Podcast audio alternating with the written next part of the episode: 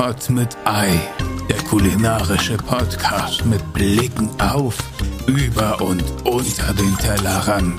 Und hier ist Ihr Gastgeber, Tim Was los, Digga Achmann. Okay, okay. Äh, aber jetzt, ich muss leider das auch nochmal, weil es so besonders ist Ja. und so liebevoll aussieht. Äh, Und damit herzlich willkommen zu Pot mit Ei, einer weiteren Folge hier aus dem schmutzigen, schmutzigen Bedding. Wir sind zurück aus Hamburg. Und irgendwie bin ich direkt von Hamburg auf so ein Amazon-Event gelandet. Ich bin mir nicht sicher, wie ich das geschafft habe.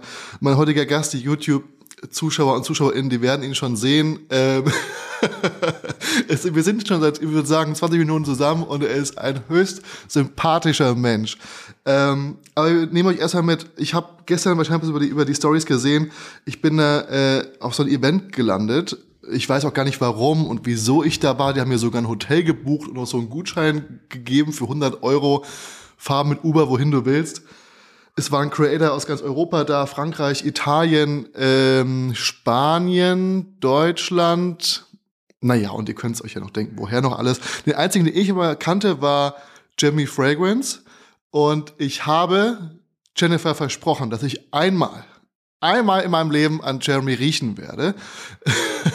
und ja, die, die es aus der letzten Folge gehört haben, ich habe auch schon an Tom Kaulitz gerochen. Und ich weiß nicht, ob das ein Kink ist oder nicht. Ich muss mich da noch ein bisschen selber entdecken.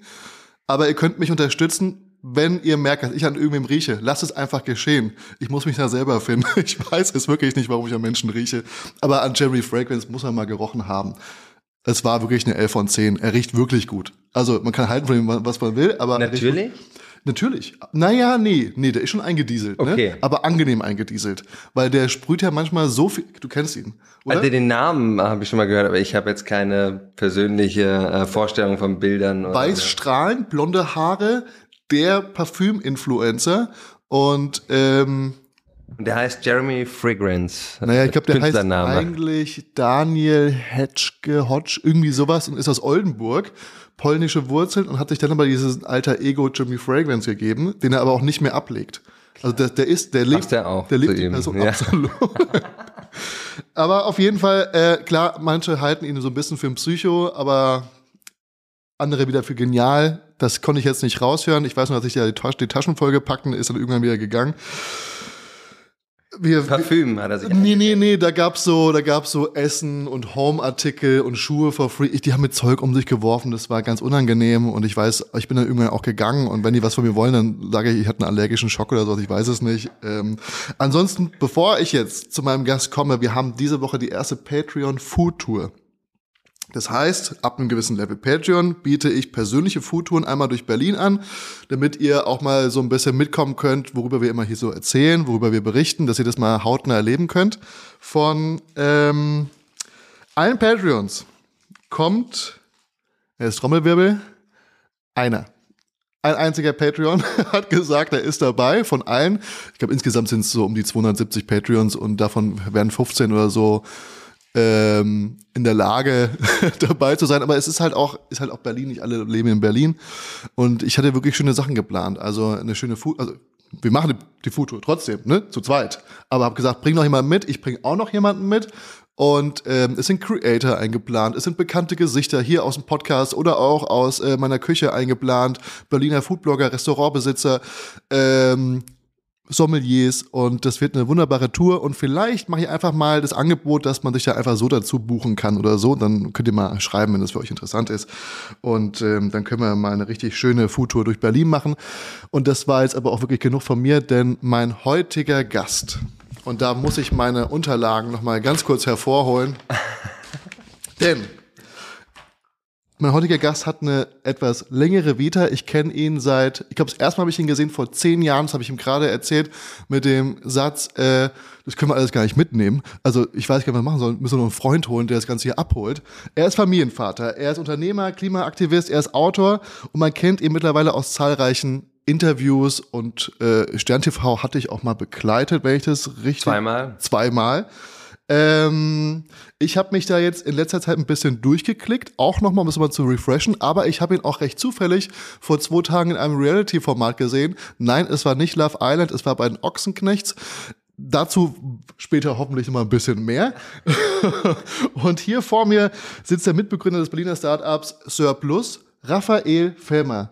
Einen wunderschönen guten Tag, lieber Raphael. Du hast die Sonne mitgebracht, auf die ich so lange gewartet habe. Es ist so schön, dass du hier bist. Hallöchen. Vielen Dank dir, Tim. Ich bin auch super glücklich, dass die Sonne uns allen jetzt in Berlin äh, noch mehr Lächeln auf die Lippen zaubert. Ähm, traumhaft. Und das sieht, muss ich wirklich sagen, das angenehmste Setting, was ich je hatte äh, beim Podcast, wirklich. Ähm, hast du voll oh. schön gemacht. Und also in dieser tollen Küche, aber auch mit so einem, ich habe schon reingebissen hier in das Brot ohne Ei weil ich mich ja vegan ernähre, aber das ist ja alles vegan, was du hier gezaubert hast und es sieht so einladend aus und ich freue mich krass auf die Zeit mit dir und schön, dass ihr auch eingeschaltet habt. Auch ein Danke von mir. Ähm, also, Raphael, ich muss sagen, Raphael, ich habe jetzt ein bisschen ein bisschen was geschaut und du bist, du hast eine Aura von Freundlichkeit, die ist nicht zu unterschätzen, egal in welchem Format du warst. Du bist immer sachlich, du bist, du hast ja auch ein Anliegen mit dem, was du machst. Du bist, ähm, du, du grinst immer über, über beide Ohren, äh, egal was da passiert. Ich weiß nicht, ob das immer so dein Ding ist, aber ich habe noch nichts gesehen. Du warst ja sogar, oh, das hat mich sehr interessiert, du warst mit Marc Gebauer unterwegs. Mhm quasi der Inbegriff des Luxus. Äh, kanntest du ihn vorher? Nee. Nee. Gar nicht. Und Rolex nicht so mein Ding. Rolex und alle anderen, wie auch immer sie heißen, Marken. Ähm, und auch da immer sachlich cool, komplett andere, aber er ist auch ein netter, glaube ich. Super. Ja. Voll sympathisch. Also wir haben auch gleich geklickt und wir haben beide eine Shopify-App für unseren Store. Also wir ja. haben beide einen Online-Shop. Er verkauft halt gerettete Uhren und neue Uhren. Und ich verkaufe gerettete äh, auf jeden Fall. Also ich glaube auch, also ich bin jetzt nicht der Rolex, ich bin überhaupt gar kein Uhrentyp. Aber ich finde schon sehr spannend, das ist wirklich eine nachhaltige Branche. Also das heißt, diese Uhren, die da auf diesem sehr hohen Euro-Niveau hergestellt ja. werden, die halten auch ein bisschen länger und die haben eine Wertigkeit, die sich auch über im besten Fall auch Generationen trägt. Und das ist schon, also ohne Batterie funktionieren die, ich war total geflasht. Also ich wusste das gar nicht, dass die so krass perfektioniert worden sind in den letzten bei den 100 Jahren äh, die Uhren, dass die auch so lange halten können und die kannst du auch zurückgeben oder weiterverkaufen, weil die, selbst wenn sie ein bisschen Kratzer haben, ähm, funktioniert das Uhrwerk immer noch perfekt. Das muss man denen lassen. Aber sag doch mal ganz kurz, ähm, ich bin mir sicher, die, also viele haben dich schon mal gesehen. Können wir jetzt vielleicht mit dem Namen direkt nichts anfangen oder haben äh, vielleicht von der Sache, die du machst, mal was gehört? Raphael, was, was, was machst du gerade? Wo, wofür könnte man dich kennen? Woher könnte man dich kennen? Ähm, also ich habe auf jeden Fall mal fünfeinhalb Jahre im Geldstreik gelebt, kein Geld angenommen, kein Geld ausgegeben, um Bewusstsein zu schaffen für 50 Prozent der Lebensmittel, die leider verschwendet werden mhm. in Deutschland und Europa. Weltweit sind es 10 Prozent aller globalen Treibhausgase, ähm, die durch den Menschen verursacht werden. Dadurch, durch dass Lebensmittel entstehen. weggeschmissen werden und nicht genutzt werden und wieder neu angebaut werden müssen oder neu erschaffen werden müssen. Genau, beziehungsweise angebaut und die Treibhausgase sind einfach in die Luft geblasen worden ähm, ja. für nichts. Ja. Also quasi umsonst. Also ja. wir haben ja, wenn man das jetzt mal so ähm, sich anschaut wie so ein Schlauch, ähm, und dieser Schlauch sind jetzt die Lebensmittel. Es fängt an bei den Landwirten. Das heißt, die Landwirte produzieren zum Beispiel Obst und Gemüse, bauen das an und zwischen 10 und 50 Prozent wird erstmal gar nicht geerntet. Warum? Zu groß, zu klein, Überproduktion, Schalenfehler etc. Weil sie schon wissen, hey, das kauft mir kein Supermarkt, äh, kein Großhändler ab. Da fängt schon mal an bei dem Schlauch ähm, und dann geht es entlang der Wertschöpfungskette immer weiter. Produzenten, Großhändler verschwenden auch was. Ähm, das ist wie so Toastbrot. Ähm, da wird auch was abgeschnitten und nicht alles wird wiederverarbeitet. Also das heißt, Verschwendung gibt es einfach entlang der gesamten Wertschöpfungskette. Und dann kommt es irgendwann zum Supermarkt, der verschwendet auch noch mal was, aber die Zahlen sind relativ gering, so zwischen drei und sieben Prozent. Ach, beim Supermarkt ist es gering? Ja. Weil genau daher kenne ich dich ja. Also du hast ja, ähm, also vielleicht das Thema Containern. Mhm. Hast du das erfunden? Nee, also sag mal, Lebensmittelverschwendung gibt es eigentlich seitdem wir ähm, mehr Geld haben, als wir ähm, vielleicht brauchen. Aber dass man aktiv aktivistisch dagegen vorgeht und abends oder nachts mhm. bei Supermärkten einbricht, mehr oder weniger, und sieht, ich hab noch, also es war glaube ich kurz nach dem Weihnachtsgeschäft, und man sieht Bilder, wie du also wirklich Tonnen, also wortwörtlich Tonnen, voll mit unberührten Lebkuchen, unberührten Dominostein und alles, was Süßigkeiten aus Weihnachtsmarkt sind, einfach rausziehst und sagst, das ist haltbar bis in sieben Monaten und danach mhm. kannst du ja immer noch essen. Ne? Ja. Und das, das war so ein Bild, was sich eingebrannt hat bei mir und wo ich halt dein Gesicht dazu so ein bisschen sehe. Das ist natürlich auch schon zehn Jahre her. Ja. Ähm, aber hast du damit angefangen damals? Also es gab Menschen, die haben schon vor mir containert. Ja. Und zum Glück, weil das Thema Lebensmittelverschwendung ist mit der Hälfte der Lebensmittel, die wir in Deutschland wegschmeißen, eben sehr groß. Die Hälfte davon schmeißen wir zu Hause weg. Mhm. Aber es gibt eben auch einen gewissen Teil, der bei den Supermärkten verschwendet wird oder Bäckereien. Ja. Und es machen Leute schon sehr lange, dass das jetzt so einen Aktivismus bekommen hat, dass man es quasi auch aus Protest macht. Also nicht nur zu sagen, hey, da spare ich Geld und finde es irgendwie spannend, aber zu sagen, ich tue das, um Aufmerksamkeit zu erregen, was jetzt ja auch passiert ist in den letzten Jahren, dass die Leute sich dann auch angezeigt haben, weil das eben illegal ist, Hausfriedensbruch ist, ja, Diebstahl, auch ja. wenn es null Euro Wert hat, weil es ja schon in der Tonne liegt. Aber es ist immer noch verboten in Deutschland und äh, wird, glaube ich, auch so bleiben. Mhm. Ähm, das habe ich nie erfunden, aber ich habe das Lebensmittel retten, den Begriff habe ich auf jeden Fall geprägt, also auch positiv. Container und Müll tauchen klingt ja auch manchmal so ein bisschen schäbig. Und ich habe es äh, Lebensmittel retten genannt. Ob ich es aus der Tonne hole oder dann, was ich mit Foodsharing in diesen fünfeinhalb Jahren Geldstreik eben aufgebaut habe, ehrenamtlich, bevor es überhaupt in die Tonne wandert, die Lebensmittel zu retten, die Tafeln im Kleinen zu ergänzen und was ich jetzt ähm, seit 2017 mache mit Surplus, die Lebensmittel zu retten, wo die Tafeln gar nicht hingehen, nämlich bei Produzenten, Großhändlern, Logistikern, wo es eben um palettenweise Ware geht, die nicht mehr normal verkauft werden kann, die wir dann abkaufen und wieder in den Kreislauf bringen und damit in diesem Bild von dem Wasserschlauch ein Loch stopfen, äh, wo es dann nicht mehr raustropft, sondern wir haben dieses Wasser, diese Lebensmittel, Mittel zum Leben aufgefangen und haben denen dann durch unseren Online-Shop eine zweite Chance gegeben, dass sie im Magen landen, wofür sie ja auch ursprünglich produziert worden sind. Sprich, du hast da aus dem Illegalen nicht nur was Legales gemacht, sondern du hast es auch noch kommerzialisiert. Genau, erst habe ich es äh, in diesen fünfeinhalb Jahren, wo ich kein Geld angenommen habe, habe auch ein Buch geschrieben, ähm, Glücklich ohne Geld. Ja. Ähm, hieß, ich wollte es eigentlich bewusst sein nennen, aber der Verlag meinte, hey, das verkauft sich nicht ja. gut und lass mal lieber so provokante These stellen, glücklich ohne Geld. Ich war glücklich ohne Geld, bin jetzt glücklich mit Schulden und alles. Ich glaube, Geld sollte nicht so viel äh, Wert beigemessen werden, sondern wir sollten vielleicht lieber mehr aus dem Herzen heraus das tun, wovon wir überzeugt sind. Und das mit dem Geld, das fügt sich dann schon nicht immer so, aber ich glaube, wenn man wirklich mit dem ganzen Herzen etwas tut, am besten noch für Tiere, für die Umwelt, für Menschen, dass sich das irgendwie alles fügt. Ähm, und Lass uns mal bitte, äh, du bist ja auch hier aus Berlin. Ja. Jetzt will ich mal wissen, wie man dazu kommt, dass man sagt, ich will kein Geld bekommen, ich will kein Geld ausgeben. Du bist hier in Berlin aufgewachsen, geboren, ähm, hast dann Abitur gemacht oder hast dann studiert. Und wie, wie wann, wann hast du, kommst du aus einem, aus einem reichen Elternhaus, kommst du aus einem armen Elternhaus? Wie, was ist da los? Ja, also erstmal sind wir, glaube ich, alle relativ reich. Also reich ist auch immer eine Frage, wie man es misst. Ähm, wir verdienen hier in Deutschland, glaube ich, gerade 55.000 Euro pro Jahr ähm, im Schnitt ähm, Burundi ähm, 280 Dollar als ärmstes Land der Welt. Mhm. Ähm, das heißt, erstmal sind wir per se eigentlich alle relativ reich und wohlhabend. Ähm, ich hatte auch in meiner Kindheit ähm, immer genügend zu essen, ähm, hatte das Privileg, dass wir hier auch in Deutschland äh, eine starke Unterstützung haben von privaten Schulen. Das heißt, ich konnte auf die Waldorfschule gehen. Meine Eltern konnten sich das nicht immer leisten, aber da gibt es einen Solidarbeitrag. Ja. Das heißt, wenn man kein Geld hat, dann muss man auch nichts zahlen oder fast nichts zahlen. Und äh, das tat mir gut, weil sonst wäre ich wahrscheinlich mehrmals sitzen geblieben und keine Ahnung, ob ich das Abi irgendwann geschafft hätte. Aber äh, das ging in der Waldorfschule, dass ich da 13 Jahre ohne Sitzenbleiben durchkam, weil ich war schlecht in der Schule.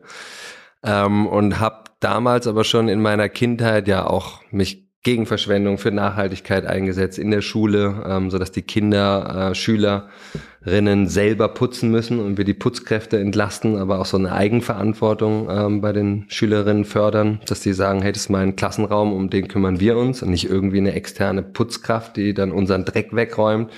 Dadurch konnte die Schule Millionen einsparen. Ich habe mich aber auch schon drum gekümmert, dass die Mülltrennung stattfindet und die Fenster zu sind, die Heizung ausgedreht aber ist. Aber hast du so nicht verhindert, dass jemand einen Job hat, nämlich dass man da nachmittags putzen darf?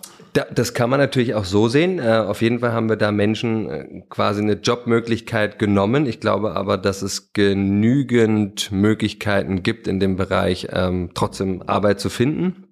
Und dass es eher mir noch wichtiger ist, die Menschen zu empowern erstmal Eigenverantwortung einfach für ihr Handeln zu übernehmen. Und dazu gehört auch, dass 30 Schüler und Schülerinnen in der Klasse ihre Klasse nicht wie ähm, so ein Saustall einfach behandeln, sondern den respektvoll behandeln und in der Klasse auch das, die Mülltrennung eben machen, das Fenster zu machen, wenn man ähm, dann den Raum verlässt, gerade im Winter, dass da nicht unnötig das abkühlt oder Heizluft im besten Fall noch Wie empfanden das die Mitschüler? Und MitschülerInnen, dass du dich da eingesetzt ja. hast, dass die doch bitte selber alles aufräumen sollen und selber die Fenster auf und zu machen. Ich glaube, das, also ich, ich kenne ähnliche Sachen an der Gesamtschule, an der ich war, und das war nicht immer die beliebtesten Schüler. Ja, ich war auch nicht immer der beliebteste Schüler, aber du hast ja gefragt wegen dem Geld und meine Eltern hatten nicht so viel Geld. Ja. Und ähm, es gab aber auch Klassenfahrten, die wir ähm, bezahlen mussten als äh, Familien. Ja. Und da ich wusste, meine Eltern können das gar nicht ganz zahlen, jetzt zahlen dann die anderen Eltern quasi einen Solidarbeitrag für mich habe ich gesagt, hey, ich organisiere Geld, damit ich quasi einen Beitrag in die, für die Klassenkasse erwirtschafte. Okay. Ich war dann der, der dann einmal die Woche ähm, rumgegangen ist, alle Klassen an der Oberstufe kontrolliert habe nach einem Fünf-Punkte-System Mülltrennung, Fenster, Tafel, Boden. Wo hast du denn das Fünf-Punkte-System her? Hast du es selber aufgestellt? Ich habe mir selber eine Liste gemacht und bin dann ich war der, der Controletti ja. ähm, und habe unsere eigene Klasse aber so gut geputzt, dass wir 750 Euro bekommen haben. Das habe ich mit dem Direktor dann, also ja. Geschäftsführer ist es an der Waldorfschule, ja, abgeklärt. Weil ähm, der heißt wirklich Geschäftsführer an der Waldorfschule? Das ist das ist ein Verein und da gibt es einen Geschäftsführer dann. Also wie spricht man die, ist nicht Herr Direktor, ist dann? Nee, Direktor gibt, äh, ist ein Chef. Das, ja, weiß Moin, gar nicht, wie man den nennt. Ist immer noch der gleiche, Herr Ohlendorf heißt er. Also, der hat wegen mir schon Millionen eingespart jetzt und die konnte dann hoffentlich für sinnvollere Dinge ausgeben. Und ähm, meine Idee war zu sagen, hey, wenn wir so ein Punktesystem machen, ähm, dann gehen zum einen die Heizkosten runter, ja. wir verschwenden weniger Ressourcen, weil sie getrennt werden und im besten Fall noch recycelt werden. Und wir als Controletti-Klasse bekommen 750 Euro pro Jahr extra für diesen Dienst, den wir machen. Äh, die beste Klasse, die nach dem Ranking dann nach einem Jahr rausbekommt, kriegt 500 Euro, die zweitbeste 300 und die dritte irgendwie 150 oder so. Und so konnte ich dann ähm, durch mein Wirken da unserer Klassenkasse Geld zu führen, ähm, was dann dazu geführt hat, dass ich mich nicht so schlecht gefühlt habe, dass ich jetzt mit einem armen Elternhaus, das eben nicht die Klassenfahrt zahlen kann, jetzt die anderen Eltern ausnutze, die halt irgendwie äh, Geld haben. Also, dass das Ganze richtig ist, muss man als erwachsener Mensch ja einfach mit einem ersten Satz hören, dass es absolut richtig war, was du getan hast oder ist, was du tust. Aber als Kind. Ja, also meine Tochter, meine Tochter ist jetzt an der Waldorfschule und sie hat gesagt, Papi, sag das bitte niemals irgendjemand, dass du der bist, verantwortlich, dass wir jetzt unsere Klasse selber putzen ist müssen. In, in der gleichen Schule? Die ist in der gleichen Schule, äh, fünfte Klasse und finde es äh, nicht so toll, ähm, dass sie jetzt die Klasse putzen muss. Woher hast du das? Weil ich denke mal, dass das, das, das hat ein Kind ja nicht von sich. Das kommt ja irgendwo her. Und ich denke, dass du das ja auch deiner Tochter eigentlich vorlebst. Du hast zwei Kinder, nicht wahr? Ja. Und dass du es ihr vorgelebt hast und eigentlich, woher kommt es bei dir? Hm, also ich schon in der Schulzeit habe ich ähm, so erstmal sechste, siebte Klasse habe ich mitbekommen, dass Menschen gibt, die hungern auf der Erde. Mhm. War mir vorher nicht bewusst. Meine Eltern haben es mir vielleicht auch so ein bisschen ausgespart, die Information. Und seitdem ich das wusste, war ich eigentlich ein bisschen sehr erschüttert erstmal, traurig und wusste auch nicht, wie kann ich denn jetzt mit meinem Wirken außer Teller aufessen und nichts verschwenden, was kann ich dazu beitragen, meine Vision von einer Welt, in der alle Menschen genügend zu essen haben, wie kann ich die verwirklichen? Das war schon immer so äh, mein Traum, meine große Vision. Das ist ein Nordstern, das werde ich nicht alleine schaffen, aber ich glaube, dass ich einen Teil schon zu beigetragen habe und dass wir alle ein Teil des Problems sind und deswegen auch ein Teil der Lösung ähm, sind für ähm, Zero Hunger ähm, Welt und habe dann ähm, in der Schulzeit auch über Nachhaltigkeit nachgedacht, habe für WWF ähm, Geld ähm, geraced und also gesammelt, ja. so Spenden und habe mich schon immer mit mit dem Thema, wie können wir nachhaltiger mit den Ressourcen umgehen, ähm, auseinandergesetzt. Das war schon irgendwie, ja, weiß gar nicht, woher das kam. Irgendwie glaube ich aus so einem Gefühl, hey, hier läuft irgendwas nicht so gut und ich kann jetzt nicht nur sagen, äh, die sind schlecht und die machen das und die tun das nicht, sondern mehr zu gucken, was kann ich denn tun? So wie Kennedy es mal gesagt hat, what can you do for your country? Nicht nur, was kann das country mhm, for you tun? Ja. Genau, und eher mal zu gucken, ja, was kann ich in meinem privaten Umfeld tun für einen enkeltauglichen Umgang mit den Ressourcen? Was kann ich in meinem beruflichen... Enkeltauglicher Umgang mit den Ressourcen, das ja. finde ich ein guter, das finde ich ein guter Satz. Das habe ich noch nie gehört. Enkeltauglich, das finde ich gut. Ja, ist nicht gegendert, glaube ich, oder Enkelinnen, weiß nicht, ob es sie gibt. Ja, doch, könnte man Enkelin, naja, es wird, wird ja, schwierig. Aber jeder weiß, worum es geht. Exakt. Versucht zu gendern, da wo es geht, aber ähm, genau, enkeltauglich, ähm, eine Zukunft ist auch nicht von mir, von Nico Pech, der Postwachstumökonomie, so ein Professor, ja. der das geprägt hat, den Begriff. Aber genau, habe ich mich schon immer irgendwie auseinandergesetzt, um zu schauen, ähm, was kann mein Beitrag sein. Und es war dann halt in der Schule dieses Bewusstsein schaffen dafür, Lösungen und ähm, hat ja auch schon ein bisschen geklappt in der Schulzeit.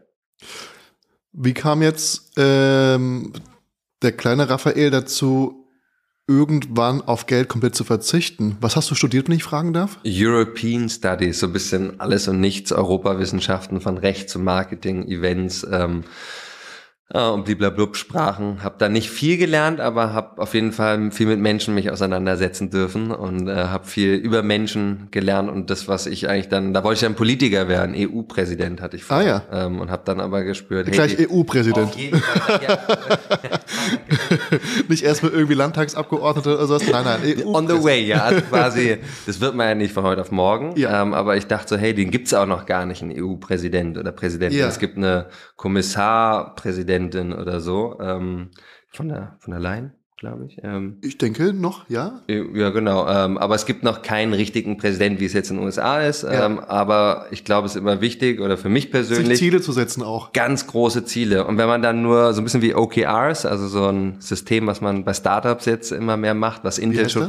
OKR ähm, Objective and Key Results. Also geht es darum, dass du halt nicht nur sagst, hey, jede Abteilung hat irgendwie ihre Ziele in der Firma, sondern du alignst eigentlich die gesamte Company auf ein gemeinsames Ziel, was irgendwie jetzt zum Beispiel bei uns würde es jetzt heißen, Series A, also eine Finanzierungsrunde abschließen. Dafür brauchen wir einen Umsatz, dafür müssen wir unser Lager optimieren, die Effizienz steigern und die KundInnen glücklicher machen und dass die äh, mehr mit uns äh, im Online-Shop retten, dass die glücklicher sind, länger bleiben und so weiter. Und dann bricht, bricht man das so runter in verschiedene Ziele und die sind immer mit einem Objective verknüpft. Das Objective ist eben so nicht binär, also nicht konkret. Das kann jetzt heißen, einfach die Series A raisen von drei Millionen und on the way gibt es verschiedene Key Results, also Key Actions oder also To-Dos, ja. die erledigt werden müssen, damit dann dieses Ziel, das Objective von äh, den, äh, die Finanzierungsrunde abschließen auch. Äh, also mit kleinen Zielen zum großen Ziel. Ganz genau. Mhm. Ähm, und ja, du hast jetzt gefragt, wie ich dann davon der kleine Raphael ja. zu dem großen zum Geld verweigern. Ja, ja. Zum Geld, ja, genau. Erstmal war es dann das war die Schulzeit, war spannend, ähm, habe viel gelernt, gratis Abi so geschafft, ähm, 3,45 oder hey, 6. 3,2. Also jetzt ist es raus, so von daher, ich hatte immer, es ist Wie viel hast du? 3,2. Ey, du bist besser als ich. ja. ja, hab vielleicht in einem Kurs mehr Glück gehabt. ja, also ich war mit Nachprüfung habe ich es geschafft. Mündlich bin ich oh, stärker als schriftlich. Ich, aber ich träume heute immer noch, meine größten Albträume sind, dass ich nochmal zum Mathe-Abi muss. Also das war mein allergrößter Albtraum, wirklich. Ich habe immer noch von meiner Lehrerin Albträume. Das ist bis heute. Das ist, es hört nicht auf. Ich weiß nicht, was das ist. es ist so. Falscher Aufbau auf jeden Fall. Ja. ja. Genau, und dann äh, bin ich nach Mexiko gegangen, Zivildienst an der Waldorfschule, habe da geputzt auch wieder, Klassenlehrer, Pausenaufsicht, alles In der gleichen? Nee, das war in Mexiko. Ah. Äh, da war ich, ähm, so, in damals war Zivildienst. Mexiko. Genau, also Waldorfschulen gibt's weltweit. Ja. Tausend oder ein bisschen Aber wie mehr. bist du denn, aber wieso denn Mexiko? Naja, damals war ja äh, der Wehrdienst noch verpflichtend. Ja. Und dann konnte man aber, wenn man keinen Bock auf Waffen hat, ähm, Zivildienst. auch einen Zivildienst machen. Und dann gab's auch den anderen Dienst im Ausland, so hieß es damals. Das kannte ich nicht, weil ich wurde auch noch gemustert, danach wurde es abgeschafft, aber ähm, dass man im Ausland den Zivildienst für Deutschland machen kann, genau. das wusste ich nicht. Das, das ging, heute geht es auch noch, nicht verpflichtend, aber ja. ähm, ich kann das nur jedem Menschen empfehlen, nach der Schule einfach mal ein Jahr was Soziales, Umwelt, irgendwas tun, ja. was man, ob das gibt ja ÖFJ, also freiwilliges ökologisches Jahr, freiwilliges soziales, soziales Jahr, Jahr, und dann gibt's ja. noch andere Programme. Und wenn nicht, muss man auch nicht über so ein Programm machen, sondern einfach sagen, hey, ich gehe mal dabei mich, ich will gerne Portugiesisch lernen, gehe ich nach Brasilien, ähm, ich gehe irgendwie hin ähm, nach Afrika, weil ich möchte da mit Schildkröten arbeiten oder Kindern, die auf der Straße. Also es gibt so viele Dinge, glaube ich, die wir tun können. Und auch wenn man dann im Rest des Lebens nicht mehr was Soziales macht, öffnet es auf jeden Fall voll schön den Horizont. Und ich war dann halt in der Waldorfschule, habe Spanisch gelernt, war das erste Mal draußen in der großen, weiten Welt und habe dann angefangen, auch so ein bisschen mein eigenes Geld zu verdienen, Business-Ideen zu entwickeln, wollte Millionär werden und hatte dann mir so vorgenommen, ich entwickle jetzt in Mexiko verschiedene Business-Konzepte, wie ich dann Millionär werden kann, weil ich dachte, ich kann mit Geld den ärmeren Menschen am meisten helfen. Und habe dann aber bei dieser Entwicklung der Business-Ideen gemerkt, scheiße, also die Ideen, die ich da hatte, da leidet immer die Natur drunter, Tiere oder Menschen. Oder ich beute die aus oder so. Dann habe ich davon Abstand genommen, dann wollte ich eine NGO ähm, eigentlich aufbauen, Entwicklungshilfe machen und so, habe dann aber auch gemerkt, scheiße, das ist irgendwie auch komisch, so dass wir da kommen und dann erklären, wie es zu laufen hat und so und die, die Weißen, die alles wissen aus Europa und jetzt nicht die Kolonialherren sind, sondern jetzt die, die, die schlauen Oberbesserwisserer. Und dann habe ich mich da auch, und dann wollte ich eben Politik und dann war ich in so einem Prozess, habe dann eben dieses Studium gemacht und war dann so, dass ich irgendwann 2009 zwei Hochzeitseinladungen bekommen habe von Freunden in Mexiko. Die mhm. waren beide im März 2010 und das ich. Aber du warst schon wieder in Deutschland. Ich war in Holland im, im Studium immer okay. noch. Also in Den Haag habe ich studiert ja. gehabt. Und dann, äh, ich glaube, ans Schicksal. Und im Wort Schicksal steckt das Wort Schicken drin. Ist auch eine Herleitung, ja. Ja, genau. Das heißt, ich glaube daran, dass die Dinge, die uns passieren, dass das im Grunde genommen Dinge sind, die uns eigentlich weiterbringen. Auch wenn das mal heißt, ich wurde gekündigt, ich habe ähm, eine Krankheit gehabt, ähm, Arm gebrochen, ähm, irgendwas gibt ja Schicksalsschläge so, aber dass die eigentlich, wenn wir die nicht als gegen uns sehen, sondern irgendwie können die mir verhelfen zu wachsen, ein besserer Mensch zu werden, äh, mehr zu mir selbst zu kommen oder was auch immer. Äh, Im Positiven wie im Negativen wir da Challenges bekommen, an denen wir wachsen ähm, oder auch über uns hinaus wachsen. Und ich habe dann eben diese Hochzeitseinladung bekommen und dachte, hey, ist doch super, dann gehe ich jetzt irgendwie, folge ich diesem Schicksalswink und fliege nach Mexiko und bin dann ähm, an Rechner gegangen und habe mich zum ersten Mal, ich bin viel durch die Welt gejettet dann dazwischen noch so, Work and Travel und habe aber nie wirklich auf die Treibhausgasbilanz der Flüge geachtet. Hab das so Wann war das? Das war alles so von ja letztendlich 2004 bis 2006, wo ich das Studium angefangen habe. Da bin ich durch die Welt gejettet und habe mir aber Asien war das, angeguckt. Aber war das ein Zeitraum, wo schon sehr transparent über die Treibhausgase gesprochen worden ist, über die CO2-Emissionen? Wurde es von irgendeinem dargestellt? Ja, also wenn man mit der Lupe schaut, schon. Das war jetzt nicht so stark in den Medien, es gab kein Flugshaming oder so, ja. aber ich wusste irgendwie, okay, das ist ein Thema wenn ich mich damit beschäftige, dann muss ich irgendwas ändern in meinem Leben, weil ich das nicht einfach so übertünchen kann, weiß ich jetzt nicht mehr sonst. Ja. Und dann habe ich irgendwie gespürt, ich will eine nachhaltige Reise machen. Wir hatten gerade eine NGO gegründet mit zwei Freunden aus ähm, Italien und Frankreich. Und dann war das so, hey, ich kann jetzt nicht einfach fliegen, weil das stößt eben fast fünf Tonnen Treibhausgase aus, der Hin- und Rückflug. Und um das mal in den Kontext zu setzen, wir stoßen im Moment so circa elf Tonnen Treibhausgase aus in Deutschland pro Jahr um das 1,5 Grad Ziel ähm, der Bundesregierung, Vereinten Nationen, EU einhalten äh, zu können oder zumindest der Versuch. Ähm, Pariser Klimaabkommen ist vielleicht manchen Begriff, haben wir gesagt, eigentlich dürfen wir die gemittelte Erderwärmung nicht über 1,5 Grad steigern lassen. Und um das zu erreichen, hat jeder Mensch auf der Erde ein Budget von 2,5 Tonnen Treibhausgasen pro Jahr. Das heißt, wir sind in Deutschland schon grundsätzlich schon mal ähm, ja, 2,5 zu 11 Tonnen, kann man sich schon vorstellen, weit drüber. Und eben ein so ein Flug und wieder zurück verbraucht eben fast die Hälfte von dem, was wir insgesamt in Deutschland im Durchschnitt an Treibhausgasen ausstoßen. Und da wurde mir dann auf einmal so ganz klar, ich kann jetzt da nicht einfach hinfliegen. auch wenn ein Flug hat fünf Tonnen nur, nur auf dich runtergerechnet? Nur auf mich, ja. Das heißt, du kannst eigentlich gar nicht fliegen pro Jahr. Das wäre dann schon dein Pensum, wäre dann schon voll. Also ein Hin und Rück, ein Flug nach Mexiko Gut, ist Mexi schon ungefähr mhm. ähm, das Budget, was wir insgesamt pro Jahr als Mensch auf der Erde pro Jahr ausstoßen dürften, wenn wir ja. dieses Ziel ernst nehmen wollen von 1,5 Grad gemittelter Erderwärmung. Verstehe. Genau, und in diesem Kontext wurde mir dann klar, ähm, jetzt muss ich was anderes machen. Und habe dann geguckt, was gibt's denn für Alternativen, um nach Mexiko zu kommen, weil ich diesen Schicksalswink, diesen Impuls schon folgen wollte. Ja. Und habe dann eben äh, geschaut, hey, der Kolumbus hat schon vor 500 Jahren die Segel gehisst und ist da einfach rüber ähm, ges gesailt. Wurde aber auch bezahlt von der spanischen Krone. Genau, äh, aber der hatte ja auch irgendwie noch Leute, die er bezahlen musste. Ähm, und dann dachte er aber, hey, ich bin schon so auch, ich bin schon hunderte Male vorher getrennt, auch schon länger in allen verschiedenen Kontinenten. Ich hatte ja hab immer Müll getrennt, gerettete Kleidung äh, getragen und im getrennt. Deswegen dachte ich auch, hey, das Fliegen, das lasse ich mal aus als Thema. Und dann konnte ich es aber 2009 war das eben nicht mehr einfach im Unterbewusstsein ähm, verschwinden lassen. Und dann haben wir zusammen gesagt, hey, dann trampen wir einfach nach Mexiko und werden da irgendwie schon rüberkommen.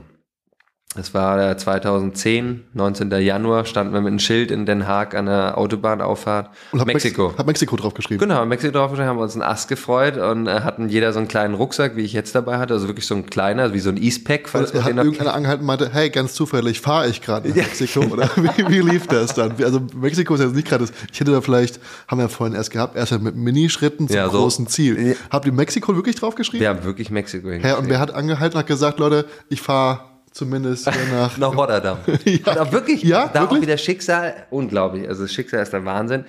Hält ein Typ an, ähm, der aus den Kapverdischen Inseln ist. Ja. Die Kapverdischen Inseln, für die, die nicht wissen, wo es liegt, es liegt zwischen Brasilien und Afrika. Weiß man doch. Ja, in der Regel. Aber also ich ähm, ja, hab, war noch nie da, habe noch nie so viel von gehört und ja. hat auch irgendwie kolonial Holland irgendwas zu tun. Ja. Schöne Inseln. Ja. Äh, die verdienen schon immerhin 3000 ähm, pro äh, Jahr. Wer? Und äh, die Menschen in, äh, in den Kapverdischen Inseln. Ja. 280 Burundi, 3000 im Jahr in Kapverdische Inseln, Deutschland über 50.000. Also in Relation nochmal dieses Geldthema. Wieso hast du diese Zahlen im Kopf? Ich, ich liebe Zahlen und ähm, ich glaube, dass man durch Zahlen sehr viel besser die Welt verstehen kann. Aber du hast ja gerade das Durchschnittsgehalt von kapverdischen Einwohnern im Kopf. Ja, ich habe es nicht von allen Ländern im Kopf. ich wollte jetzt gerade abfragen. Bitte. Togo, ja. Turkmenistan. Ja, die liegen bei 800. Ähm. das war doch geblufft, oder? Ja. okay. Nein, ich weiß nur für manche, manche Länder, aber äh, ich habe neulich den Atlas der Globalisierung von Le Monde mir angeschaut und da habe ich mir ein paar gemerkt, ähm, die spannend waren. Das ist eine Lektüre, die liegt auch bei mir auf dem Klo, wenn ich gerade ja. wo reingucken will. Logo. Jetzt wollte der Mann also nach Rotterdam. Der wollte nach Rotterdam und hat gesehen, naja, wenn die nach Mexiko wollen, ist doch Rotterdam gar nicht schlecht, oder? Da gibt's ja auch einen Hafen vielleicht und der hat einfach angehalten. Ja. Ich weiß gar nicht, ob er dann am Ende vielleicht sogar auch noch ein Schild Rotterdam hielt. Auf jeden Fall hielt er an. Ja. Und da war aber der Schicksalswink, das erste Auto auf dem Weg nach Mexiko, ein Mensch, der ursprünglich aus den Kapverdischen Inseln kommt, ja. wahrscheinlich wird uns das Schicksal über die Kapverdischen Inseln nach Mexiko bringen. Das war, war das damals schon klar, war der Fall. Äh, wir sind dann, äh, wollten auch nicht bei übernachten, weil der hat uns gleich eingeladen zum Pennen und so. Und wir so, ey, wir wollten jetzt Abenteuer nicht in irgendeinem Loft da chillen, ja. äh, was er da in Rotterdam hatte. Schön Haben, blöd, hätte ich gemacht. Ja. Weil ich glaube, er hatte noch ein paar anstrengende Nächte wahrscheinlich. Oh, ja. Aber es wäre zu langweilig gewesen, der Start. Ja. Und da sind wir tatsächlich, ähm, so im Hauseingang haben wir uns dann abends ähm, verdünnisiert mit einem Schild, hey, wir sind auf einer Reise, wir hauen auch morgens wieder ab, weil ja. es sehr kalt war draußen. Wir hatten auch kein ähm, Zelt dabei. Wir waren wirklich nur einen kleinen ähm, Schlafsack ähm, dabei und hatten uns dann halt so Pappe genommen zum auf dem Boden schlafen. Das heißt, ihr wart noch schlechter ausgerüstet als die Teilnehmer von Seven vs. Wild, was sich ja eigentlich, jeden. was sich ja eigentlich qualifiziert, um nächstes Jahr mal mit nach, äh, was weiß ich, wohin zu reisen. Ey, das wäre der Hammer, gute Würdest Idee. Hast du Kontak Kontakte? Ähm, ich muss kurz überlegen. Hab ich da, also um Ecken vielleicht. Ja, genau. Und wenn ihr da draußen Kontakte, ich werde auf jeden Fall gerne also, dabei. Also wenn ihr jemanden haben wollt für Seven, weil das ist, hm, ich, da müssen wir was draus machen, Rafa. Das, ich glaube, da sehe ich dich. wir hatten sogar Solarpanels. Ja. Wir wollten nämlich einen Dokumentarfilm über die Reise drehen und haben nur Strom benutzt, der von der Sonne kam. Für unseren Laptop, den geteilten, den wir hatten, und ja. unsere Kameras, mit denen wir aufgenommen haben und auch so ein Soundgerät. Logo. Zitti, wenn du das hier hörst, ne? Ähm, du kennst auch Knossi. Kannst du mal über Knossi mal kurz eine Ansage machen, dass ähm, Raphael zumindest mal ein Bewerbungsvideo direkt an Fritz Meinecke schicken kann? Das wäre doch perfekt. Okay, danke, City. Cool, so läuft's Business. also, wir ähm, sind jetzt, du bist. In Rotterdam. Genau, wie bist du jetzt von Rotterdam auf die Kapverdischen Inseln gekommen, nachdem du da eine Nacht schon mal im Hausflur geschlafen ja. hast oder vor der Tür? Genau, es war dann auch nicht bei dem, da haben wir gesagt, hey, wir hauen rein, haust du rein, Brian. Wäre auch irgendwie eigenartig. Er lädt dich ein oben für sein Loft oder ja. wo auch immer und du sagst, nee, du, der Hausflur oder vor der Tür am besten, das wird mir komplett reichen. Genau, so wollten wir da. Wir wollten eigentlich weiter, hat dann aber nicht geklappt und ja. haben wir halt abends dann später, wir haben auf jeden Fall bei ihm gegessen. Das war schon ein sehr schöner Start in die Reise. Und ähm, ja, und dann ging es weiter. Wie viel Zeit haben wir eigentlich? Ähm, weil ich kann ja da zwei Stunden erzählen nur über die Reise. Wie, naja, also wie ist wir, das Programm wenn so? Wenn wir irgendwann so ein bisschen die Handbremse lösen könnten und nochmal in andere ja. Gefilde rein, also so ein bisschen kürzer. Ja, so aber zwei ich, Minuten. Aber mich drei. interessiert die gerade persönlich sehr. Von daher bin ich da gewillt zu sagen, der Podcast kann auch auf zwei Teile aufgeteilt werden. Okay, okay. Sorry, Leute, wenn es euch nicht interessiert, ich kann auch nochmal schneiden, aber äh, ich finde das gerade sehr, sehr spannend. Ja, war auch echt spannend. Äh, war ein super High Frequency, hatten krass Bock. Und aber um es kürzer zu machen, wir gingen dann über Europa, sind wir nach Afrika gekommen, sind mit so einem großen Schiff, äh, was LKWs transportiert. Ja. Da darf immer ein zweiter Fahrer noch, der ist schon bezahlt, ja. mit an Bord kommen, wenn er im LKW sitzt, äh, der Beifahrer.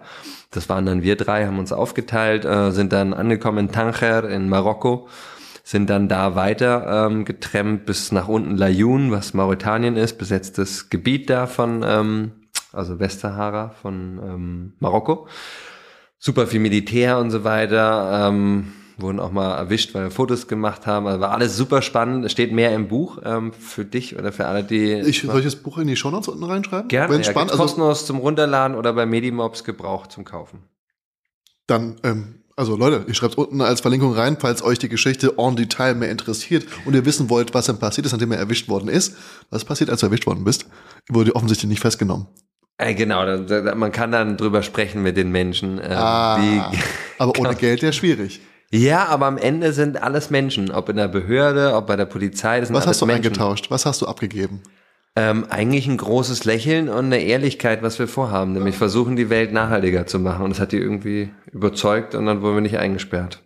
Das ist doch nett. War super, genau. Dann konnten wir nicht weiter suchen und sind dann ähm, über Marokko mit einem Segelboot nach den, zuerst zu den Kap, nicht, äh, zu den Kanarischen Inseln gekommen, ja. Ventura. Aha als wir da schon losgesegelt sind, war schon so wie, wow, wir sind eigentlich schon wie in Mexiko. So hat sich's angefühlt. Ähm, dann hatten wir erstmal einen krassesten Sturm ever, dachten wir sterben. Ähm, es war wirklich sehr abenteuerlich. Auf was für einem Gefährt wart ihr unterwegs? Das war so ein, weiß nicht, sieben, acht Meter Boot. Ja, Segel. war es auch neun. Ja. Äh, ein kleines Segelboot, genau. Mhm. Und der Captain, der Captain war aber super gechillt, hat dann ähm, ja einfach die Stellung gehalten und, und wir haben da abgekotzt. Wir konnten alle, wir konnten nur noch die liegen. Rumflasche angesetzt und hysterisch gelacht. Ja, nö, der hat wirklich gechillt, sich eine Tüte angemacht und ähm, hat das gemanagt, auch ohne Autopilot, ähm, weil der ausgefallen ist beim Sturm. Und wir haben auf einen zum ersten Mal gespürt, was es bedeutet, auf dem Meer dieses Sprichwort wie eine Nussschale zu sein. Ja. Also es ging wirklich recht. Und wir haben eine Kotztüte geteilt. Mein Freund und ich, der andere lag neben mir, der hatte seine eigene. Sogar da habt ihr geteilt. und da waren wir dann wirklich auch sehr glücklich, als wir es über. Ich war da am nächsten dran von diesem Gefühl, das war ein schönes Leben, aber schade, dass es jetzt zu Ende ist. In deinem ganzen Leben? In meinem ganzen Leben. Das war das härteste ähm, Momentum am Tod dran sein. Einfach nur, hey, ähm, ich glaube an dich, Gott, ähm, oder ich, ich glaube nicht an den Gott, aber an, ich glaube da, dass es irgendeine höhere Macht gibt und ich schicke jetzt einfach gute Energie, soll alles so sein, äh, wird schon gut werden. Mhm.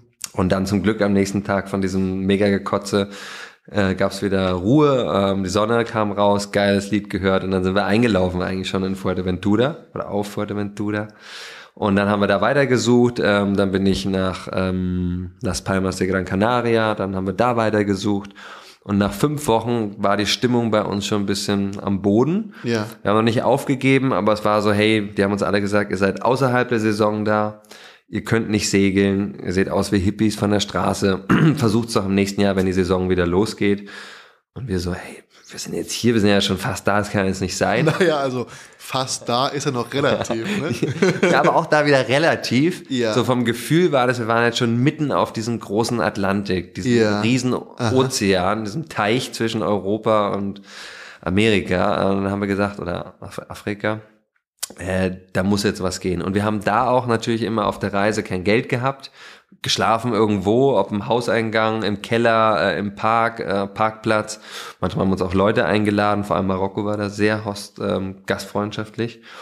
Und dann haben wir ähm, in so einem okkupierten Haus gewohnt und ordentlich containert immer bei den Supermärkten, haben aber auch an dem Hafen wo die Leute ähm, ja halt auf ihrem Schiff ja nur begrenzt Platz haben. Da waren hunderte, tausend Segelboote standen da, weil das so ein bisschen das Nadelöhr ist für alle Boote von Nordafrika äh, und Europa, die machen da nochmal einen Pitstop oder haben generell ihr Boot einfach da.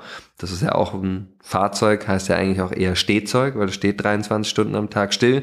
Und bei den Booten ist noch perverser, die stehen 99 Prozent der Zeit einfach im Hafen. Der Lebensdauer. Genau. Und die Leute haben wenig Platz auf dem Boot, schmeißen dementsprechend viel weg, weil sie ja trotzdem konsumieren. Wir haben einen Rucksack gefunden mit einem Atlas und zwei Flaggen. Und die eine Flagge war aus Panama und die andere war aus Mexiko. Wieder ein Schicksalswink. Wir werden über Panama nach Mexiko kommen. High Frequency. Wir am nächsten Tag zum Hafen gesteppt, krass hohe Energie. Ähm, und dann wurde uns gesagt, ja, da ist ein neues Boot, die suchen Hand gegen Koje. Ähm, Leute, und wir so, wow, sind dahin, zwei italienische Kapitäne, das ist nochmal ein anderes Hand Kapitel. Gegen Koje, ist das was Sexuelles? Äh, könnte sein, äh, hatten wir jetzt nicht vor. Ähm, die hatten es aber vielleicht vor, nämlich die hatten gesagt, die würden gerne zwei Frauen mitnehmen, Hand gegen Koje, ah. auf der ah. Überfahrt nach Brasilien. Und ähm, dann kamen wir halt, die drei Hippies, und haben die irgendwie überzeugt. Ähm, und dann nach zwei Minuten haben die auch gesagt, ja, wir nehmen euch mit. Wir schauen mal, wie es läuft bis zu den Kapverdischen Inseln. Und wenn es gut läuft, dann nehmen wir euch weiter bis ähm, nach Brasilien. Mhm.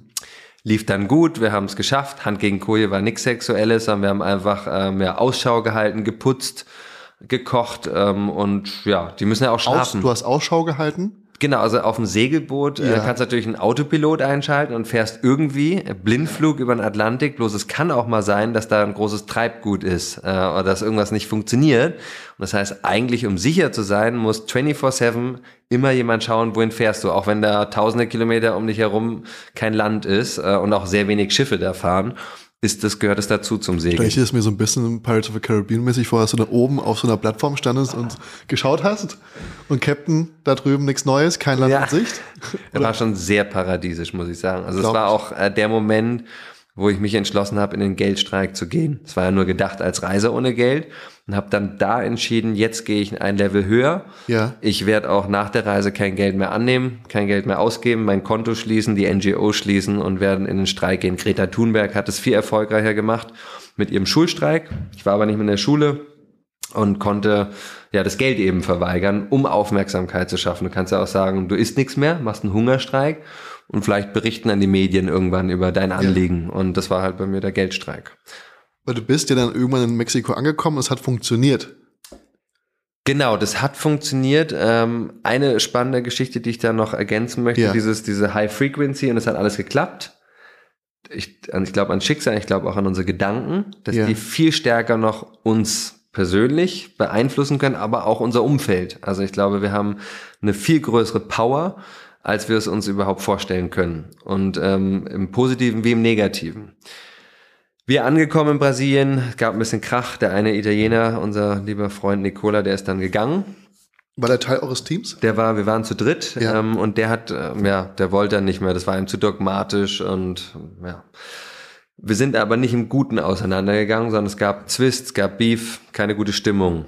Und dann war es so, dass wir auch in einem Stimmungstief waren. Wir zwar, waren jetzt zwar fast schon da, so dachten wir wieder, jetzt sind wir schon in Amerika, ist trotzdem noch sehr weit weg von Mexiko, ähm, zwar noch so unter dem Amazonas. Aber immerhin ist kein Ozean mehr zwischen uns. Genau, wir dachten, eigentlich jetzt können wir nur noch durchriden ähm, auf Land und noch mal einmal kurz ein Boot nehmen. Auf jeden Fall war unsere Stimmung auch in, wir waren jetzt ja eigentlich nicht negativ drauf, wir waren ein bisschen traurig, dass es auseinanderging, wir zu zweit jetzt waren, aber eigentlich waren wir in einem Bad Vibe, wie man das so schön sagt. Und uns hat keiner mitgenommen. Wir haben an der Tankstelle gewartet, einen Tag, zwei Tage, drei Tage, niemand. Und die haben uns belogen, die sind vor unseren Augen weggefahren und in der dritten Nacht wurde mein Freund Benji auch noch alles geklaut. Rucksack, da war Kamera drin, Laptop, äh, Audioaufnahmegerät, das heißt, unser Dokumentarfilmprojekt ist gestorben. Also es war wirklich so eine krasse Fraction, Rock Bottom, sagt man so im Englischen so schön, wirklich auf dem Boden, ähm, ganz unten. Und wir waren auch dann echt ein bisschen verzweifelt. Ähm, wir hatten dann er hatte wirklich gar nichts mehr, nicht mal mehr einen Pass ähm, und ja, noch ein T-Shirt. Der LKW, wo wir geschlafen haben drin, wo wir nachts bestohlen worden sind, der ist dann weggefahren. Der hing da zwei Wochen, hatte, glaube ich, ein Alkoholiker, Probleme mit Geld und hat sich dann halt bereichert an uns. Ähm, und, oder an ihm. Bei mir wurde zum Glück nichts geklaut. Warum? Das ist ein anderes Thema, aber ich war. Wo habt ihr da geschlafen? Im LKW, der leer war. Der stand ah. da quasi auf Warteposition und hat auf einen Job gewartet. Ja. Und ähm, so, wir waren schon auf unserem Tiefpunkt. Und dann sind wir fünf Tage zum Recovern gegangen bei Menschen, die wir kennengelernt haben in der Recife, hieß die Stadt, sind wieder auf eine andere Tankstelle gegangen und haben wieder gewartet. Wir wollten Richtung Norden, nach Mexiko. Ein Tag, zwei Tage, drei Tage, vier Tage, fünf Tage. Die Stimmung ging bei uns immer tiefer und ich war am Ende. Weil du kannst ja auch beim Trampen, wenn du da ankommst wie ein nasser Sack, nimmt dich keiner mit. Ja. So, du musst strahlen, lächeln äh, und sagen, hey, du fährst du dahin, könntest du mich mitnehmen, wir machen das so. Und wenn er da nicht so eine gute Stimmung rüberbringt, dann sagen die Leute, das kommt mir komisch vor, den will ich lieber nicht in meinem ja. Auto haben. Das ist ein großes Vertrauensspiel auf beiden. Ich würde sagen, heute fast unmöglich. Ne? Trampen ist ja eigentlich aus. Ich hab, wann habe ich das letzte Mal jemanden trampen sehen? Ist aus, wir sind so bequem, wir sind so reich. Ähm, aber es funktioniert sogar immer noch sehr gut. Also gerade Deutschland, Deutschland ist Tramper Paradise. Ja, Ach, wirklich, wirklich. Also ich habe da auch noch mal eine andere Geschichte. Leute, probiert's doch mal aus. Ja. Also wenn ihr mal einkaufen müsst zum Sport, was weiß ich, stellt euch doch einfach mal, probiert's doch einfach mal wirklich aus. Ja, wirklich. Also äh, versucht mal, versucht bitte einmal ein Lächeln aufzusetzen. Stellt euch da mal an die Ecke, zieht euch auch mal vernünftig an und dann nehmt euch auch jemand mit, wenn ihr lächelt. Das ist wichtig. Und die positive Einstellung. Also nicht nur lächeln, das hilft zwar auch, das ist ja auch wissenschaftlich bei, bewiesen. Ja. Wenn du lächelst oder dich auch so hinstellst vom Bewerbungsgespräch, ja. also die Powerpose. Und lächeln am Telefon, das hört der andere. Ne? So er spürt es äh, im wahrsten Sinne. Also es ist sehr spannend, diese ganze Psychologie. und, aber ich bin einmal, ähm, ich, ich, äh, ich ver, ver, verhaddel mich hier, ähm, so viel geile Geschichten. aber auf jeden Fall gerade noch bei dem Rock Bottom. Äh, genau. Fünf Tage. Die, die Stimmung war ähm, am Boden. Und wir haben auch gespürt, so wenn jetzt heute nicht ein Wunder passiert, müssen wir die Reise abbrechen. Also Reise abbrechen heißt eine Pause machen, echt mal recovern oder so, Geld benutzen. Wir hatten ein bisschen Notgroschen dabei für, für irgendwelche Grenzgeschichten, ein paar Dollar hier oder ein Visum. Und an diesem fünften Tag, wo es uns klar wurde, heute muss was passieren, wenn nicht, dann war's das, kam ein Engel. Und der hieß auch noch Engel, Angel. Ähm, und der hat uns gleich 1300 Kilometer mitgenommen. Das heißt, ähm, ich glaube an diese Energie, die wir mit unseren Gedanken haben, im Positiven wie im Negativen. Wenn du in eine Prüfung reingehst, in ein Jobbewerbungsgespräch, äh, was auch immer im Leben, und du sagst, ich kann das nicht, ich schaffe das nicht, dann ist es wahrscheinlicher, dass du es nicht schaffst. Wenn du aber reingehst und sagst, ich schaffe das, ich bekomme das, ich bin der Richtige, kann auch ein Partner, Partnerin-Suche sein und so weiter. Und ich glaube an mich, dass das einen Einfluss hatte, bin ich äh, voll. Und das sind diese zwei Extrempole, die ich da noch ähm, teilen wollte. Bin ich ganz überzeugt. Glauben heißt sehen. Und wenn ihr nicht an euch selber glaubt, dann wird es auch schon vermutlich nicht geschehen. Das ist, ähm, ich weiß nicht, was es macht, aber positives Denken, es beeinflusst euch auch unterbewusst und es lässt euch die richtigen Handlungen durchführen, was am Ende euch zum Ziel führt. Ist auch so meine Einschätzung. Da macht aber jeder persönliche Erfahrung mit, würde ich sagen. Ja. Wir machen eine kurze Pause, wenn ich noch einmal kurz den Kaffee auf, auf Malen drücken kann. Ja. cool. Wo haben wir aufgehört? Wir ja, ich ja glaube, wir waren gerade bei der Geschichte, diese zwei extremen Pole und wir waren jetzt halt irgendwie on the way. Ach genau, der Engel hat uns jetzt 1300 Kilometer mitgenommen. Ja. Da waren wir, glaube ich.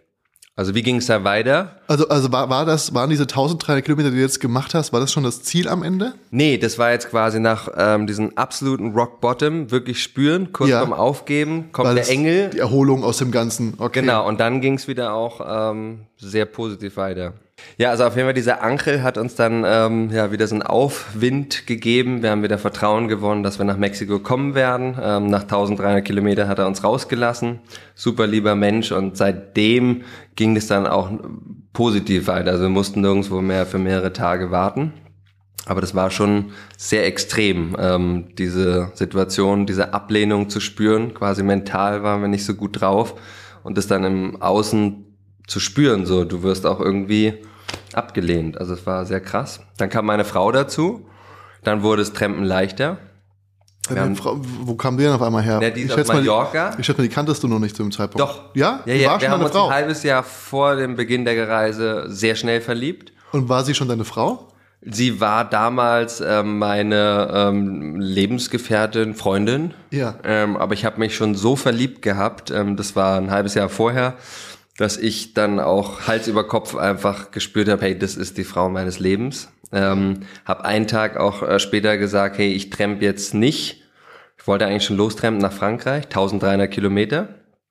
Äh, und dann habe ich die Reise um einen Tag verschoben und dachte schon, ich komme viel zu spät an und bin morgens dann aber, nachdem ich sie kennengelernt habe und wir 24 Stunden Zeit verbracht haben, in Berlin nach Frankreich getrennt, irgendwo bei Besançon und bin mit, ähm, ich glaube, 26 Autos durchgefahren äh, nach Frankreich. Innerhalb von 13 Stunden habe ich diese ähm, 13.000 äh, 1300 Kilometer gemeistert und habe nicht länger als vier Minuten gewartet, bis jemand mich wieder mitgenommen hat. Also auch da wieder Frequency. Ich war höher ging's gar nicht. Ich habe meine Frau des Lebens kennengelernt und war so glücklich. Und es hat irgendwie die Welt gespürt und ich wurde wie auf Händen getragen von so vielen Leuten, die einfach... Einmal äh, durch ganz Frankreich getragen. Ja, durch ganz Deutschland und dann noch ähm, Teil von Frankreich. Ja, das war unglaublich. Und sie kam dann mit dem Flugzeug, ist sie nach ähm, Englisch-Guyana gekommen.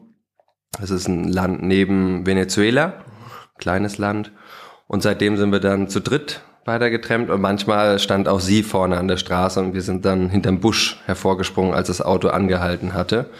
Und ähm, somit sind wir dann schneller nach Mexiko ähm, gekommen sind dann durch Zentralamerika ähm, und dann sind wir tatsächlich ein halbes Jahr zu spät zu den Hochzeiten nach Mexiko gekommen. Was schwierig ist bei so einer Hochzeit, weil dann ist sie wahrscheinlich nicht mehr im vollen Gange. Genau, und zum Glück waren die Pärchen aber noch zusammen und so hatten wir dann, der Weg ist das Ziel, äh, haben viel gelernt auf der Reise, ich habe meinen Geldstreik gestartet und hatten dann ein ganzes Wochenende mit den jeweiligen Pärchen zusammen. Also es war ganz gemütlich. Meine Frau wurde dann schwanger, äh, wir wurden schwanger so in Mexiko waren da bei der Klimakonferenz. Ich habe mich dann auch seitdem entschlossen, mich vegan zu ernähren, weil Treibhausgase von ähm, der tierischen Produktion von Nahrungsmitteln äh, verbraucht ungefähr 18 bis 50 Prozent aller Treibhausgase oder verursacht. Das heißt, es ist ein ganz großer Faktor, was viele Leute nicht wissen, dass 95 Prozent oder sogar mehr der gesamten Sojaernte ausschließlich für Futtermittel verwandt wird, 50 Prozent allen anderen Getreides auch für Futtermittel. Das heißt, wir könnten nicht nur mit der Lebensmittelverschwendung, äh, mit den Lebensmitteln, die leider nicht gegessen werden, alle Hungernden dreimal ernähren. Wenn wir aber die Lebensmittel, die wir den Tieren verfüttern, und das sind 75 Prozent der globalen landwirtschaftlichen Fläche, die wir nutzen, nutzen würden, diese Lebensmittel für Menschen, dann könnten wir über 14 Milliarden Menschen ernähren. Und wir sind gerade 8 Milliarden und haben 800 Millionen, die hungern. Also ähm, ja, das war vegan war für mich da ein wichtiges Thema seitdem. Und dann ähm, haben wir gesagt, jetzt müssen wir irgendwie zurück, weil sie war schwanger und sie hat gesagt, ja, oder wir beide, wir wollen in Europa unsere Kinder großziehen, wo unsere Familien auch sind. Und dann äh, sind wir noch bis nach Houston gekommen, sind dann mit einem Couchsurfer, der uns in seinem, nicht in seinem Flugzeug, aber in seiner Fluggesellschaft, ähm, wo er dann, ja, mussten wir nur Steuern zahlen, weil es noch Sitzplätze frei gab. Und wenn er mitgeflogen ist, hat man eben die Möglichkeit. Was war sein Job da? Der war, ich weiß gar nicht, ich glaube, irgendeine Position hatte er, äh, ob er jetzt Steward war oder irgendwas halt in so einer ja. Airline. Da hat man ja immer so Bonus. So Last-Minute-Sitze und dann konntest du übernehmen. Genau, Last-Minute äh, für Familienangehörige und Freunde, wo er eben mitfliegt. So. Und ja. das heißt, er wussten, hey, das ist der Flug. Haben dann die ähm, Gebühren gezahlt und sind dann nach äh, Holland wiedergekommen. Ähm, und das ist auch noch eine witzige Geschichte. Dann sind wir von Holland nach Berlin gefahren. Ja. Mitten, äh, mit Menschen aus Polen, die in Holland gearbeitet haben. Und wir haben uns auf der ganzen Welt mit allen Menschen unterhalten können. Ich spreche sechs Sprachen und habe immer viel Freude gehabt, natürlich auch viel zu lernen von den Menschen, mit denen wir im Auto saßen. Ja. Und diese Reise, die uns dann nach Berlin gebracht hat von Holland, äh, mit diesen lieben polnischen Freunden. Da hast du noch schnell Polnisch gelernt. Nee, ich konnte mich mit denen gar nicht unterhalten. Wir hatten auch kein Handy dabei, das heißt, die wussten nicht, dass wir gerade 700 Fahrzeuge hinter uns haben und yeah. eine Weltreise von anderthalb yeah. Jahren ohne Geld gemacht haben. Die waren einfach nur alle Hacke, außer der Fahrer und da, waren happy. Da, auch halt. da ist man nicht ganz so sicher. Ja. genau. Nee, das haben sie schon wirklich ähm, sehr verantwortungsbewusst gemacht. Aber die hatten halt Urlaub yeah. und haben halt schon angefangen zu feiern. Also kann ich total verstehen. Yeah. Und war eine coole Reise, Abschluss. Und dann äh, haben wir in Berlin angefangen, äh, einen Platz zu suchen für uns als angehende Familie. Hab dann was in Klein Machnow gefunden, so ein Vorort. Ich habe gesehen, also ihr habt das ja nicht aufgehört, ihr habt bei diesem Geldstreik, hast mhm. du dann gemeinsam mit deiner Familie, also deine Frau hat sich dafür entschieden, deine Tochter? Genau, die ist dann da geboren. Die musste quasi mitziehen. Ja, ob sie wollte oder nicht, ja. Aber die Kinder brauchen sowieso eigentlich nur Liebe. Ähm. Und ihr seid dann, war das das, was man in der Doku gesehen hat, dass ihr bei einer Kirche eingezogen seid als Familie in eine WG? Genau, also zuerst waren wir in einer kleinen Souterrain-Wohnung in Kleinmachnow. Da ja. habe ich dann neun Monate containert, die Lebensmittel aus der Mülltonne wieder rausgeholt. Ja. Hatte schon in Mexiko angefangen, legal die Lebensmittel zu retten, nämlich bei Bäckereien, Marktständen und Restaurants. Ich habe gefragt, hey, wann schmeißt ihr die Sachen weg? Leider auch in Mexico City, wo es große Armut gibt, ähm, kippen die frisch gepressten Orangensaft äh, um 4 Uhr weg, weil um 3 Uhr das Buffet aufgehört hat. Und wir haben die Sachen halt abgeholt. Ich habe gesagt, jetzt mache ich das auch in Berlin. Habe mich aber nicht so wirklich getraut, weil ich dachte, wenn ich die Supermärkte anschreibe und sage, guck, ich weiß, was an euren Tonnen drin ist, ich äh, klau die quasi jeden Tag, äh, habe drei bis fünfmal die Woche abends eben meine Streifzüge gemacht du hast es Berlin. Ja dokumentiert. Genau, ich habe dokumentiert und so und habe dann gesagt, was oder dachte, wenn ich den jetzt schreibe äh, und sage, lass uns doch mal zusammen einen Lösungsweg finden, wo ihr weniger Entsorgungsgebühren bezahlt plus Employer Branding, also die Mitarbeitenden fühlen sich wohler, die Kunden auch, Bioläden, Biocompany, Dembski und anderes, ähm, ich glaube, wie heißt der Laden? Basic. Der Laden heißt Densky? Äh, äh, Dembski ist so eine Reformhauskette. Heißt das nicht Dens? Dens ist eine ist die größte Biokette äh, Europas sogar. So. aber ich dachte Dembski, jetzt, ich hätte das die ganze, meine ganze, also peinlicherweise alle Jahre falsch ausgesprochen. Das heißt eigentlich Densky. Nee, nee, nee. Okay, Gott sei Dank. Hast du richtig. Nochmal gerade äh, so rausgekommen.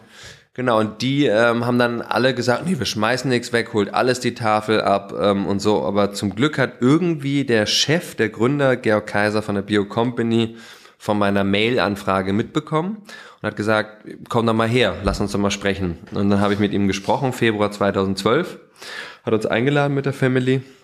Und seitdem äh, durfte ich dann legal die Lebensmittel, die die Tafel nicht abholen, bei ihm in einer Filiale in Zehlendorf abholen. Und das war der Beginn der Lebensmittelrettenbewegung, die wir dann mit Foodsharing gemerged haben. Ähm, das ist mittlerweile die größte Lebensmittel-ehrenamtlichen Bewegung äh, Europas mit 600.000 Leute, die da jetzt ähm, dabei sind, 140.000, die Foodsaver sind, also die eben an Bäckereien, Marktständen, Restaurants, aber Supermärkten vor allem die Lebensmittel abholen, wo die Tafel eben sagt, es ist mir zu wenig, die Uhrzeit passt nicht ähm, oder Standort etc. passt nicht in deren Route. Und ähm, das war sehr spannend, diese Zeit. Da habe ich auch sehr viel dann Medienaufmerksamkeit ähm, bekommen. Worüber man über dich erfahren hat. Aber wenn, du hast ja auch schon diverse Leben gelebt. Ich muss mal ganz kurz zu dem Thema Geld. Ja. Wie, wie geht das denn, dass du ohne einen Cent mit einer Familie lebst? Was mhm. ist denn mit Versicherung? Was mhm. ist denn mit äh, Gesund, also ja, Versicherung, Gesundheitsvorsorge, gut, Lebensmittel hast du gesagt, das geht einigermaßen. Man müsste jetzt mal ein bisschen drauf rumdenken, wofür man noch Geld, allein mhm. am gesellschaftlichen Leben teilzunehmen, zu sagen, mhm. ich gehe mal mit meinem Kind ins Schwimmbad oder ich solche ins Kino, Fernseh, also klar, mhm. muss nicht sein, man kann ja auch Bücher oder was auch immer, aber ähm, irgendwie auch, wo man sagt, ich will dem Kind mal ein Eis kaufen. Mhm. Ja, also ich habe das schon sehr dogmatisch durchgezogen, diese fünfeinhalb Jahre, die es dann insgesamt waren ohne Geld. Wie wir das gemacht haben, war letztendlich relativ einfach. Also zum einen, was die Versicherung anbelangt, Krankenversicherung ist obligatorisch in Deutschland. Da habe ich dann die erste Schwangerschaft hat meine äh, Frau noch gezahlt von Geld, was sie angespart hatte. Das war also für die Hausgeburt, äh, die Hebamme. Ja. Und dann haben wir aber irgendwie gesagt, hey, ähm, wir wollen das jetzt auch nicht weiter illegal machen, sondern wir haben dann das Kindergeld angenommen. Meine Frau hat ein Ökobankkonto aufgemacht, da gingen die Penunsen rein vom Staat äh, für, für unser Kind. Ja. Und davon ähm, hat äh, die Krankenversicherung dann ihr Geld bekommen. Wenn man nämlich nicht viel verdient in Deutschland, muss man auch nicht so viel für die Krankenversicherung ja. bezahlen. Wenn man jetzt Bürgergeld bekommt, dann muss man gar nichts zahlen, das übernimmt dann der Staat. Mhm. Weil wir aber kein Geld vom Staat, außer dieses Kindergeld eben ähm, bezogen haben, haben wir es so gemacht. Ähm, das haben wir auch ab und zu eben für Vorsorgeuntersuchungen und so weiter genutzt. Ähm, und ja, auch ein Kind muss man ja auch zum Arzt bringen. Das haben wir dann so gemacht. Ähm, ich habe in dieser Zeit auch manchmal so Tauschgeschäfte gemacht. Das heißt, ähm, zum Beispiel die Welt am Sonntag Journalistin. Hand gegen Koje. Hand gegen Koje, ganz genau. Ähm, das war dann in dem Fall, wir brauchten eine Waschmaschine, weil unsere kaputt war. Wir haben mit Windeln, unser, also so Stoffwindeln, unser Kind gewickelt, weil ja. ich noch Abhalten noch nicht kannte. Also, dass man die Kinder abhält, zum Beispiel nach dem Stillen, und dann pieseln die oder kacken die ähm, die können ja nicht jetzt sagen, ich muss mal, ja. sondern du musst denen dann schon die Chance geben. Und dann kann man das sogar ohne Windeln machen. Ähm, das geht auch sehr also, gut. Ich bin nicht so drin in diesem Thema, ja. nicht, aber ähm, kommt noch. Wahrscheinlich. wie meinst du, man kann, weil das ist ja, man kriegt es ja mit über Freunde, Freundinnen, dass quasi dieser Berg, der da anfällt an Windeln. Was heißt abhalten? Sprich, du kannst es timen, wann dein Kind muss, dann kannst du es in eine Richtung halten und es fliegt weg. Also genau. das Kind fliegt zum Glück also nicht das Kind, sondern alles, was du nicht, was da rauskommt. Ja, so. ja. Äh, das funktioniert wirklich so, dass das Kind zum Beispiel nach einem Stillen, ja. da hat's ja gerade gegessen, getrunken. Ich weiß, dass es weiterhin ein kulinarischer Podcast ist. Darauf bestehe ich weiterhin. Ja, genau. Äh, und dann gibst du dem Kind, oder in dem Fall wirklich dem Baby, die ja. Chance, ihr Geschäft zu erledigen. Und das heißt dann, äh, wir haben natürlich schon auch oft eine Windel dann angehabt, weil es trotzdem auch mal Unfälle geben kann, ja. eine Stoffwindel, ja. aber wir haben die um 90 Prozent reduzieren können, weil wir eben die Kinder dann ähm, vorm Schlafen gehen, im, kannst auch auf äh, gewisse Signale achten von den Kindern, wie sie reagieren. Besonders verkrampfte Gesichter. Genau, unruhig, so wie ein Hund, wenn er rausgehen muss, dann macht er sich auch irgendwie bemerkbar. Ja. Läuft im Kreis, wedelt mit dem Schwanz, jault oder so. Stellt also sich was, tot. Ja, ja, wenn die müssen, dann nicht. Also dann stellen tot, machen die nicht. Ähm, und die Kinder, die machen dann halt auch auf sich aufmerksam. Ja. Da muss man jetzt nicht ganz feinfühlig sein und hochsensibel, sondern das kriegt man schon so mit.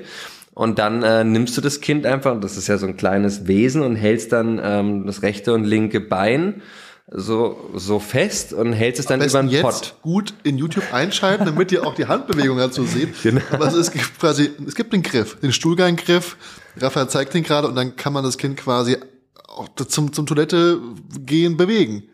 Genau, man so gibt dem Kind wirklich die Chance, sich von seinem ähm, Geschäft ähm, ohne, weil eigentlich kein Kind und Baby kackt sich gerne zu und pisst sich gern ein, auch ja. wenn das relativ gut mit diesen Plastikwindeln und so, was es da alles auf dem Markt gibt, dann, dann abgefiltert ja. wird. Trotzdem ist das eigentlich unnatürlich und dieses, dass es überhaupt Windeln gibt, das ist eigentlich auch eine moderne äh, Erfindung. Es gibt auch sogar Menschen, in, die Inuits, sogar da, wo es ganz kalt ist, da machen die das ohne Windeln weil es eben darum geht, das Kind abzuhalten. Das funktioniert und es hat dann auch so gut geklappt, dass wir ähm, kaum noch Windeln äh, gebraucht haben. Das war beim zweiten Kind. Beim ersten Kind brauchten wir das, weil wir ja. kannten diesen Heck nicht. Also immer so im Leben, manchmal will man irgendwas machen, wenn man aber das gar nicht weiß, was es vielleicht für Möglichkeiten gibt, dann kann man es auch schlecht umsetzen. Das ist sehr spannend. Nur um ein bisschen aus dem Thema wieder rauszukommen, was ist ja mit den gesellschaftlichen Dingen? Weil wenn ich jetzt sage, okay, äh, ich kann auch sehr sparsam leben, was mir wirklich wichtig ist im Leben, also ich, bei mir, ich, Klamotten werden mir meistens mittlerweile, Gruß geht raus an äh, ähm, Joseph Atelier, geschenkt. Ich bin der, ich bin der beste Fashion-Influencer, aber du schenkst mir was und ich trage die Sachen jahrelang und ich brauche nichts anderes mehr. Ja. So, ne? Also ich bin da nicht so auf, auf, auf Klamotten oder Konsumgüter bedacht, also Luxusartikel. Aber was mir wirklich wichtig ist, ist das Essen mit anderen Menschen. Hm.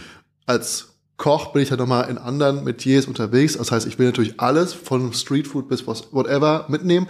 Aber wie ist es denn, wenn ich jetzt meinem Kind einfach mal so ein, was man, um was man sich auch erinnert, mal der Eismann hält vor der Tür und alle Kinder rennen hin. Mhm. Was ist, was, dein Kind rennt hin und kriegt kein Eis. Mhm. Was habt ihr da gemacht? Ja. ja, Mensch, beim nächsten Mal vielleicht. Oder Guck ja, mal. also wir haben tatsächlich äh, auf der Reise schon angefangen, zum Beispiel auch ähm, Kinoplätze zu retten. Das heißt, das Konzept retten kann man ja nicht nur auf Lebensmittel anwenden, sondern ja. du kannst ja Klamotten retten, eine Million Textilien, Tonnen pro Jahr ja. schmeißen wir in Deutschland weg. Die meisten sind noch tragbar. Ja. Wir schmeißen Elektronik weg, Bücher weg. Ähm, also letztendlich ist alles in Hülle und Fülle da. Es gibt zwar nicht immer das neueste Handy, was gerade weggeschmissen wird, aber in Deutschland lagern Dutzende Millionen Handys, die alle noch funktionstüchtig sind, in irgendwelchen Schubladen. Und das gleiche gilt ähm, für Kassetten, ähm, CD-Player und Fernseher. Wir haben ja von allem mehr, als wir brauchen. So Bei dem Eis jetzt konkret ähm, ist ein bisschen schwieriger, aber wir haben zum Beispiel Kino. Ähm, selber, unsere Kinder waren wir jetzt auch schon mal im Kino, weil die sind mittlerweile acht und elf. Wir haben ein bisschen länger gewartet, dass die möglichst wenig mit Medien zu tun haben ja. und kreativ sich entfalten können ohne Mattscheiben.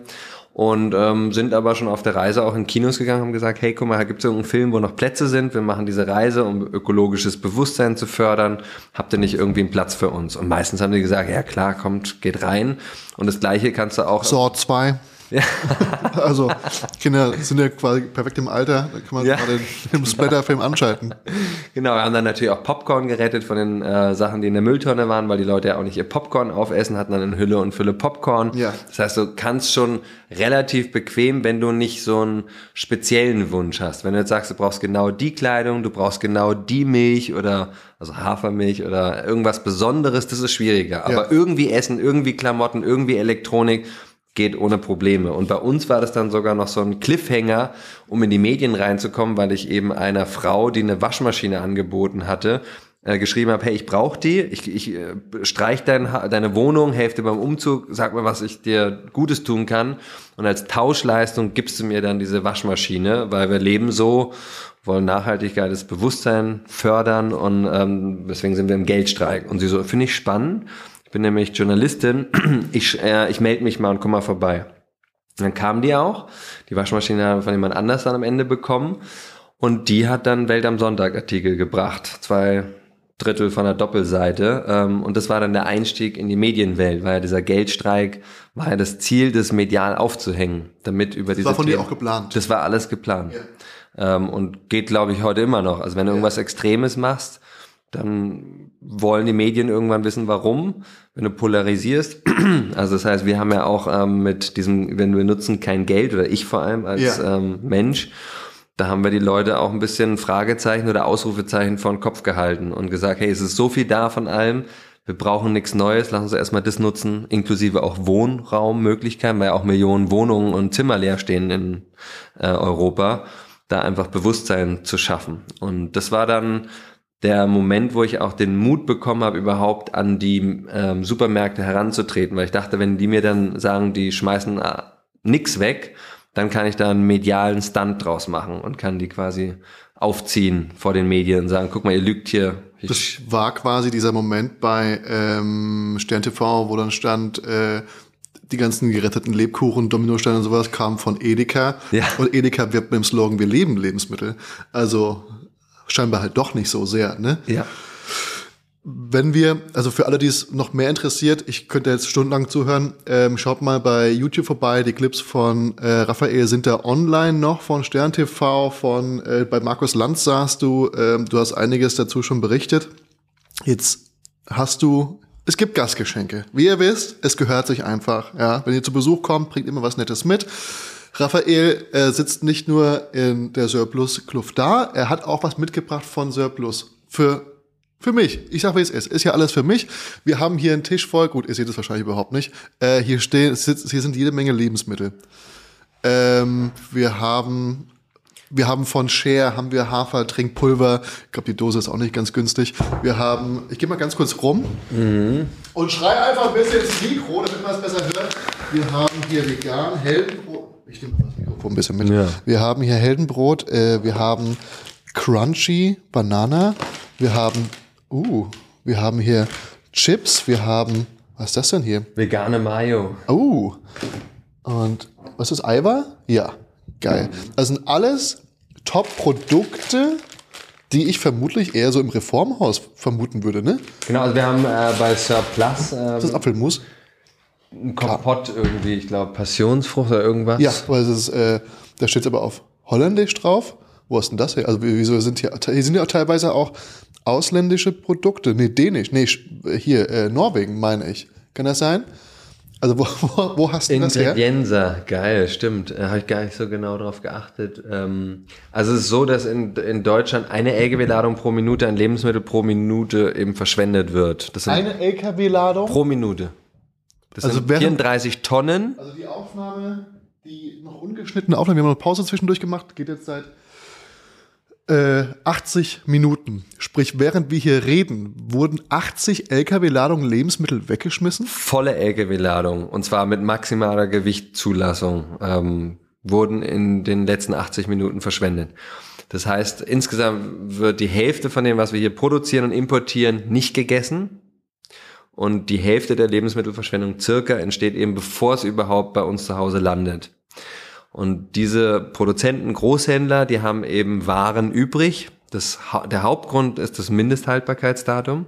Das heißt ja mindestens haltbar bis und nicht sofort tödlich ab. Wobei, aber es gibt ja noch bei Hackfleisch beispielsweise zu verbrauchen bis. Sehr gut. Was halt wichtig ist, viele Leute heben Hackfleisch auch sehr lange auf, aber aufgrund der großen Oberfläche würde ich euch empfehlen, verbraucht es wirklich bis dahin. Ne? ist eine harte Deadline. Ist Darf wirklich, man nicht mehr verkaufen das ist eine und gesundheitsschädlich. Aber das Problem ist, dass die Menschen nicht ganz wissen, was denn die beiden Sachen von Unterschied haben. Und dann machen sie was? Sie schmeißen das weg, sobald das Mindesthaltbarkeitsdatum erreicht wurde. Genau. Ich kenne sogar Leute, die haben mir erzählt, uh, das ist jetzt morgen läuft es ab, also morgen ist es schlecht in Anführungsstrichen. Ich schmeiß lieber heute schon weg, weil es ja. könnte ja heute schon schlecht sein. Ja. Also es ist eine große Unwissenheit in der Gesellschaft bei uns da. Wir können es uns auch leisten, 300 Euro pro Jahr pro Nase in Deutschland in die Tonne zu kloppen an Lebensmitteln. Wenn es mal reicht, also bei ich glaube, das ist ein das ist der Schnitt. Ist ein Schnitt, aber ich glaube, wenn ich bei manchen Menschen da so mal hinschaue, ist es wesentlich mehr. Die stört's halt auch wahrscheinlich nicht so sehr, aber es geht ja auch ums Lebensmittel und ich merke das, die Menschen sehr wenig auf sich selber vertrauen, auf mhm. ihre eigene Nase, auf ihre eigene mhm. Zunge, weil wenn ich ein Rezept poste, oftmals für Soßen oder für Öle oder für irgendwas, eingelegt ist da oben, dann ist die meistgefragteste Frage unter meinen Videos, super Rezept, aber wie lange ist es denn haltbar? Kannst du das mal dazu schreiben? Wo ich mir denke, Leute, also ich habe jetzt mein Öl hier eineinhalb Jahre, ich riech dran und dann ist es gut oder ist es nicht gut. Mhm. So, es kippt irgendwann und dann probiert es. Wenn es. Es bringt euch nicht um, mal kurz einen Löffel reinzuhalten und zu probieren. Ja. Ne? Also wenn es mal bitzelt, hat mein Chef immer gesagt, ja. bitzelt schon, nee, dann raus damit so. Ne? Ja. So, so, so einfach ist es. Mhm. Also es ist nicht tödlich, das meiste. Es gibt sogar äh, eine Studie von Greenpeace, die haben Joghurt über acht Monate kontrolliert. Ja. Nach dem Mindesthaltbarkeitsdatum, ja. wo es abgelaufen schon war. Und es war sogar acht Monate danach noch genießbar. Das heißt, dieses auf die Sehen riechen schmecken, anstatt nur das MHD zu checken, sagen wir bei Surplus immer. Das heißt halt wirklich, vor 40 Jahren wurde das Mindesthaltbarkeitsdatum eingeführt, um die Verbraucherinnen zu schützen, hat dazu geführt, dass wir uns in den letzten 40 Jahren sehr weit davon entfernt haben, auf unsere eigenen Sinne zu vertrauen, wie es die letzten Jahrtausende Standard war, sondern wir sehen jetzt dieses Datum und so ein Produzent, der garantiert eben, ähm, bis zu diesem Datum ist die Verantwortung bei den Produzenten. Das heißt, wenn jetzt hier eins von diesen Produkten, die wir hier gerettet haben, im Supermarkt liegt und äh, ein Kunde oder eine Kundin beschwert sich über das Produkt und sagt, habe ich Magenverstimmung bekommen und das ist noch nicht abgelaufen gewesen, dann ist der Produzent im Zweifel ähm, haftbar. haftbar. Mhm. Wenn jetzt der Supermarkt es verkauft in Deutschland und fast allen anderen EU-Ländern ist es auch erlaubt, auch nach Ablauf vom Mindesthaltbarkeitsdatum, eben nicht zu verwechseln mit Verbrauchsdatum, zu verbrauchen bis ist harte Deadline.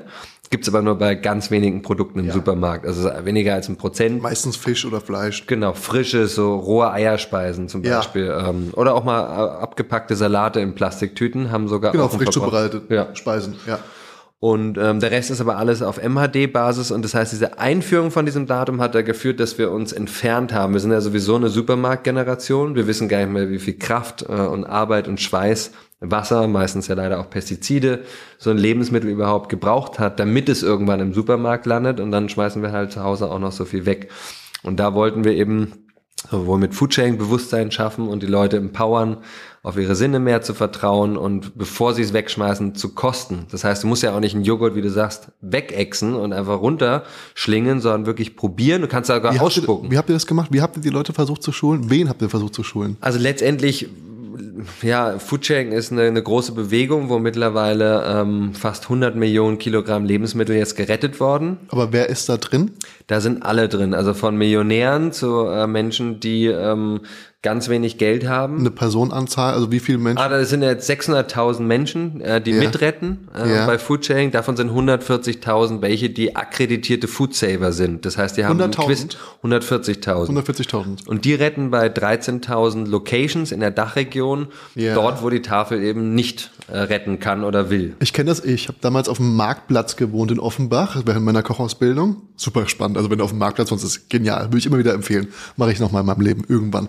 Und da sind die Leute äh, nach dem Markt, es sind Leute mhm. gekommen mit, äh, wie nennt man die Fahrer, mit, mit diesen Kisten, Kisten äh, nee, hier Lastenrädern. Ganz genau. Hab und haben die Sachen eingesammelt und haben die aber auch erstmal zur Seite gestellt vom Marktplatz und da kamen schon direkt die ersten Anwärter. Mhm. Und dann wurde schon mal großzügig verteilt und der Rest wurde mitgenommen, irgendwo hingebracht, wo es weiter verteilt worden ist. Ne? Also ich glaube, das war Könnte dann wahrscheinlich gut Food gewesen sowas. Sein. Also mittlerweile gibt es 6000 Abholungen in der Dachregion täglich und da wird ganz schön viel gerettet. Aber ist Du bist ja jetzt nicht für Foodchain hier. Genau, ne, ich bin hier, weil du gefragt hast, Bewusstsein schaffen. Ja. Also wir sind alle Teil des Problems und können Teil der Lösung sein. Ja. Und ich dachte, Foodsharing, ich mache das geldfrei, das funktioniert auch heute noch geldfrei, ja. umsonst kann jeder mitretten. Ja. Aber ich habe dann auch irgendwann festgestellt, hey, nicht jeder kann und möchte um 19 Uhr oder 22 Uhr beim Edeka oder beim Bäcker um die Ecke dann äh, antanzen pünktlich und dann mit zwei Säcken nach Hause gehen und dann musst du es ja auch noch verteilen. Also du rettest ja. bei Foodsharing immer viel mehr, als du selbst verzehren kannst und musst es dann aber auch verteilen. Das ist deine Verantwortung. Darfst du es nicht verkaufen. Und da habe ich gespürt, hey, jetzt muss ich eine Lösung schaffen, bei der alle Menschen legal mitretten können und zwar bequem als Dienstleistung. Und deswegen der Name Surplus ist der Sir, der Butler, yeah. der den Mehrwert, den, den Plus, das was noch übrig bleibt in der Gesellschaft, wertschätzend zurück in die Gesellschaft bringt. Also wirklich als Butler wir den Leuten die Lebensmittel, die wir gerettet haben, die Qualität überprüft haben, im Schnitt 35 Prozent günstiger als der unverbindliche Preisempfehlung, den Leuten nach Hause schicken. Und was mich ein bisschen überrascht hat, ich habe ja, ähm, wir haben uns ja über E-Mail geschrieben. Mhm. Ich meine, klar, also Logo, du bist auch das Gesicht einer Marke. Das ist aber hier keine Werbung. Sprich, ich möchte mir Leute einladen, mit denen ich mich gerne über solche Themen unterhalte. Meistens, also, und jetzt habe ich letztens erst gesehen, wie diese Firma von dir aussieht, weil du warst in einem Reality-Format mhm. zufällig zu sehen. Äh, Jenny hat das geguckt, ich war nebenbei am Laptop und dann habe ich so rübergeschielt und auf einmal habe ich gesehen, äh, ich kenne deine Stimme auch aus Interviews und auf einmal springst du quasi bei den Ochsenknechts rum. Also sprich, ähm, Jimmy Blue ist irgendwo hingefahren und hat gesagt, er hat Anteile von einer Firma bekommen und dafür macht er Werbung.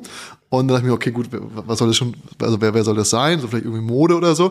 Und auf einmal steht er in gigantischen, in einer wirklich großen Lagerhalle von dir. Also die, erstmal habe ich gedacht, Sir Plus, das ist halt irgendwie so ein Öko-Supermarkt, äh, Prenzlauer Berg oder so. Das habe ich mir vorgestellt. Aber diese Hallen, in denen du auf einmal drin standest und ihn begrüßt hast, das, das sah ja aus wie ein Amazon-Lager. Mhm. Also so stelle ich mir ein Amazon-Lager vor. Es waren gigantische Hallen, viele Mitarbeiter, alle schweren rum. Mhm. Ähm, es waren keine also es waren keine, keine vergammelten Gemüsesorten, es war alles Frischware, es war, es sah wirklich sehr geordnet und ordentlich aus, wo ich mir denke, das Ziel, was du dir anfangs gesetzt hast, als du noch jünger warst, mhm. dass du mal Millionär werden willst, das glaube ich fast hast du damit erreicht, so wie das aussieht. Ja, also erstmal ein Startup ist erstmal immer krasser Rollercoaster. Also ähm, Startup, wie lange gibt's Surplus?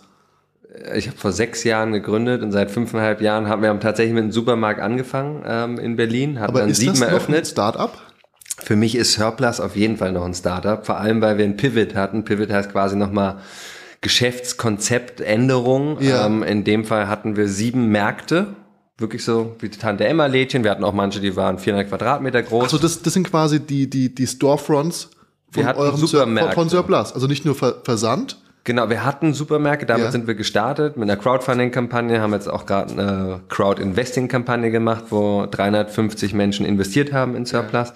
Das heißt, äh, ja, wir sind community-based, ähm, wir wollen Bewusstsein schaffen, wir sind eine Bewegung von Menschen, die sich entweder ehrenamtlich über Foodsharing oder jetzt mit Surplus eben bequem zu Hause gegen die Verschwendung einsetzen. Und dann mit Corona, das hat unser Geschäftskonzept ein bisschen durcheinander gewirbelt, weil wir hatten Stagnation. Das heißt, wir sind natürlich noch nicht profitabel, haben bisher nur neun Milliarden aufgenommen äh, von Investoren und Banken, um das Geschäftskonzept überhaupt größer zu machen. Und Moment, neun Milliarden. neun Millionen. Neun Millionen sind für eine Menge Menschen da draußen. Viel Geld. Mhm. Irgendwo.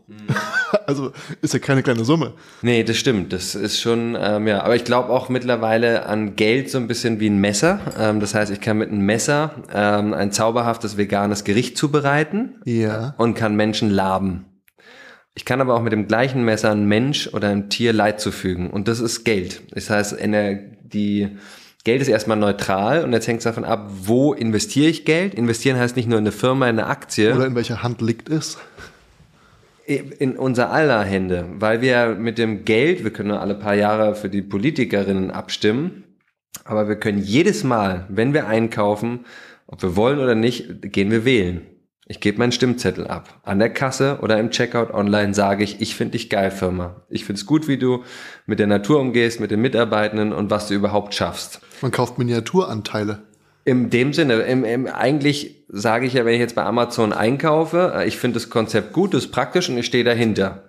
Dass wir das dann manchmal ausblenden, dass es vielleicht auch negative Aspekte hat. Surplus ist auch nicht äh, rund, also wir machen auch noch nicht alles perfekt, aber wir versuchen mit Ökostrom, Ökobankkonto, recycelte Sachen, wo es überall geht. Plus, dass wir natürlich in sich nicht nur so ein Konzept haben, was ich auch sehr cool finde, wie Share, kauf was und wir tun was Gutes, Aber an sich ist, ähm, sind die Produkte ja immer noch gleich, aber es gibt diesen Plus eins, diesen Mehrwert, den man schafft. Das haben wir auch eingeführt seit 2020 mit der Welthungerhilfe, dass wir pro Bestellung, die online getätigt wird, eine Schulmahlzeit in Burundi, wo das ärmste Land der Welt, eben ähm, Geld ähm, der Welthungerhilfe geben und die ermöglichen eine Schulmahlzeit. 440.000 Schulmahlzeiten haben wir jetzt ähm, gemeinsam schon ermöglicht und das spielt auch wieder auf diese große Vision von mir an, eine Welt, in der alle Menschen genügend zu essen haben. Und das ermöglichen wir halt nicht nur durch Bewusstseinsschaffung hier vor Ort und Lebensmittelverschwendung reduzieren, weil es sind ja Mittel zum Leben und dass da eine größere Wertschätzung wieder stattfinden muss auch,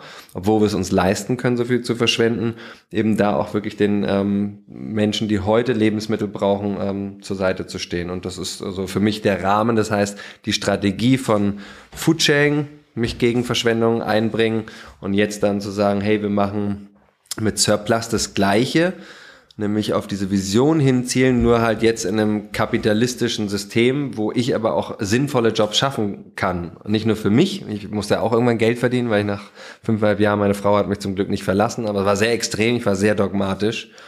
Ähm, dann zu gucken, wie kann ich jetzt äh, weiter auf meine Vision zu steuern aber in diesem System selber meine Miete bezahlen und mittlerweile auch Millionen natürlich an Steuern und Gehältern und so weiter zahlen konnte durch Investorinnen, die an, an mich und unsere Vision glauben und da investiert haben und sagen, hey, finde ich cool.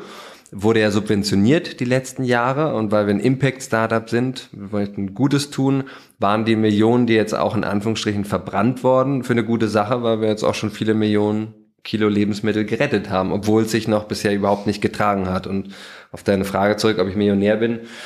Startup ist ein Rollercoaster, wir mussten alle Läden schließen vor anderthalb Jahren, ähm, sind seitdem nur noch ein reines Online-E-Commerce-Business haben 70.000 Kundinnen und sind aber noch äh, nicht profitabel. Das wird erst so gegen Ende 2024 äh, passieren, wollen dann aber auch nicht profitabel sein und da irgendwie Geld abschöpfen, sondern weiter wachsen, weil das Thema einfach so gigantisch groß ist, die Lebensmittelverschwendung und der Lebensmittelmarkt noch riesig ist, allein nur hier in Deutschland.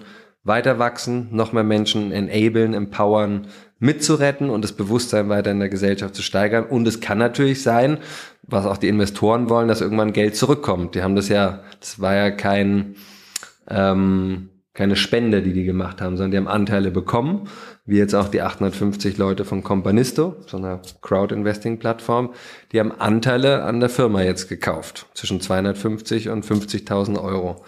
Und manche Investoren haben auch schon Hunderttausende äh, investiert.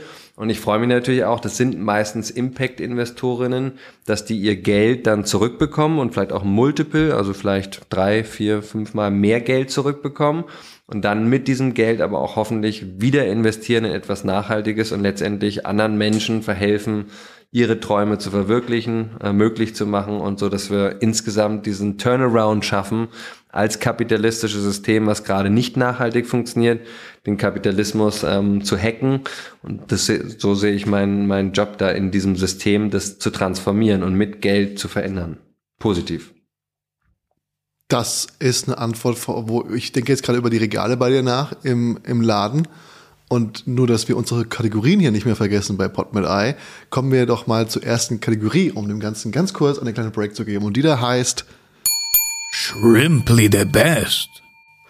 Und bei Shrimply the Best gehe ich zu dir nach Hause und öffne den Kühlschrank und ich will drei Zutaten haben, die bei dir immer im Kühlschrank zu finden mhm. sind und die du brauchst, damit du dich wohlfühlst, damit du immer was Schönes zaubern kannst, damit du morgens aufstehst und hast das, was du brauchst, wie, wie du denkst. Drei Zutaten. Mhm. Also in dem Fall ist es nicht im Kühlschrank, aber ich hoffe, es ist okay. Naja, Trockenlager. Ich muss mir erstmal anhören, bevor ich es gelten lassen kann.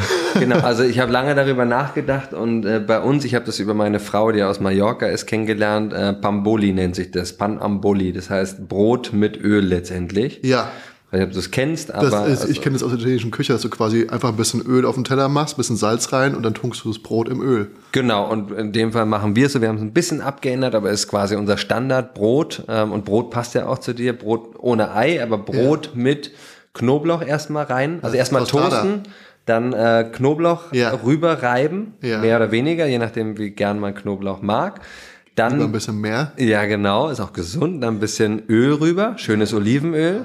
Äh, und dann Tomaten ist doch reinschneiden. Heißt doch Tostada. also gibt es vielleicht auch unterschiedliche Namen für. Das kommt Mittelmeerraum, ist ja auch ähnlich. Äh, ja. In dem Fall also nee, ich meine, Panamboli in, in, ist Mallorquin. In Spanien gibt es auch dieses typische Frühstücks, wenn du in einen Café gehst, kriegst ja. du dieses Tostada. Ja, könnte sein, ja. Ich, also wir kennen das als Pan, Panboli. Panboli. Panamboli. Mhm.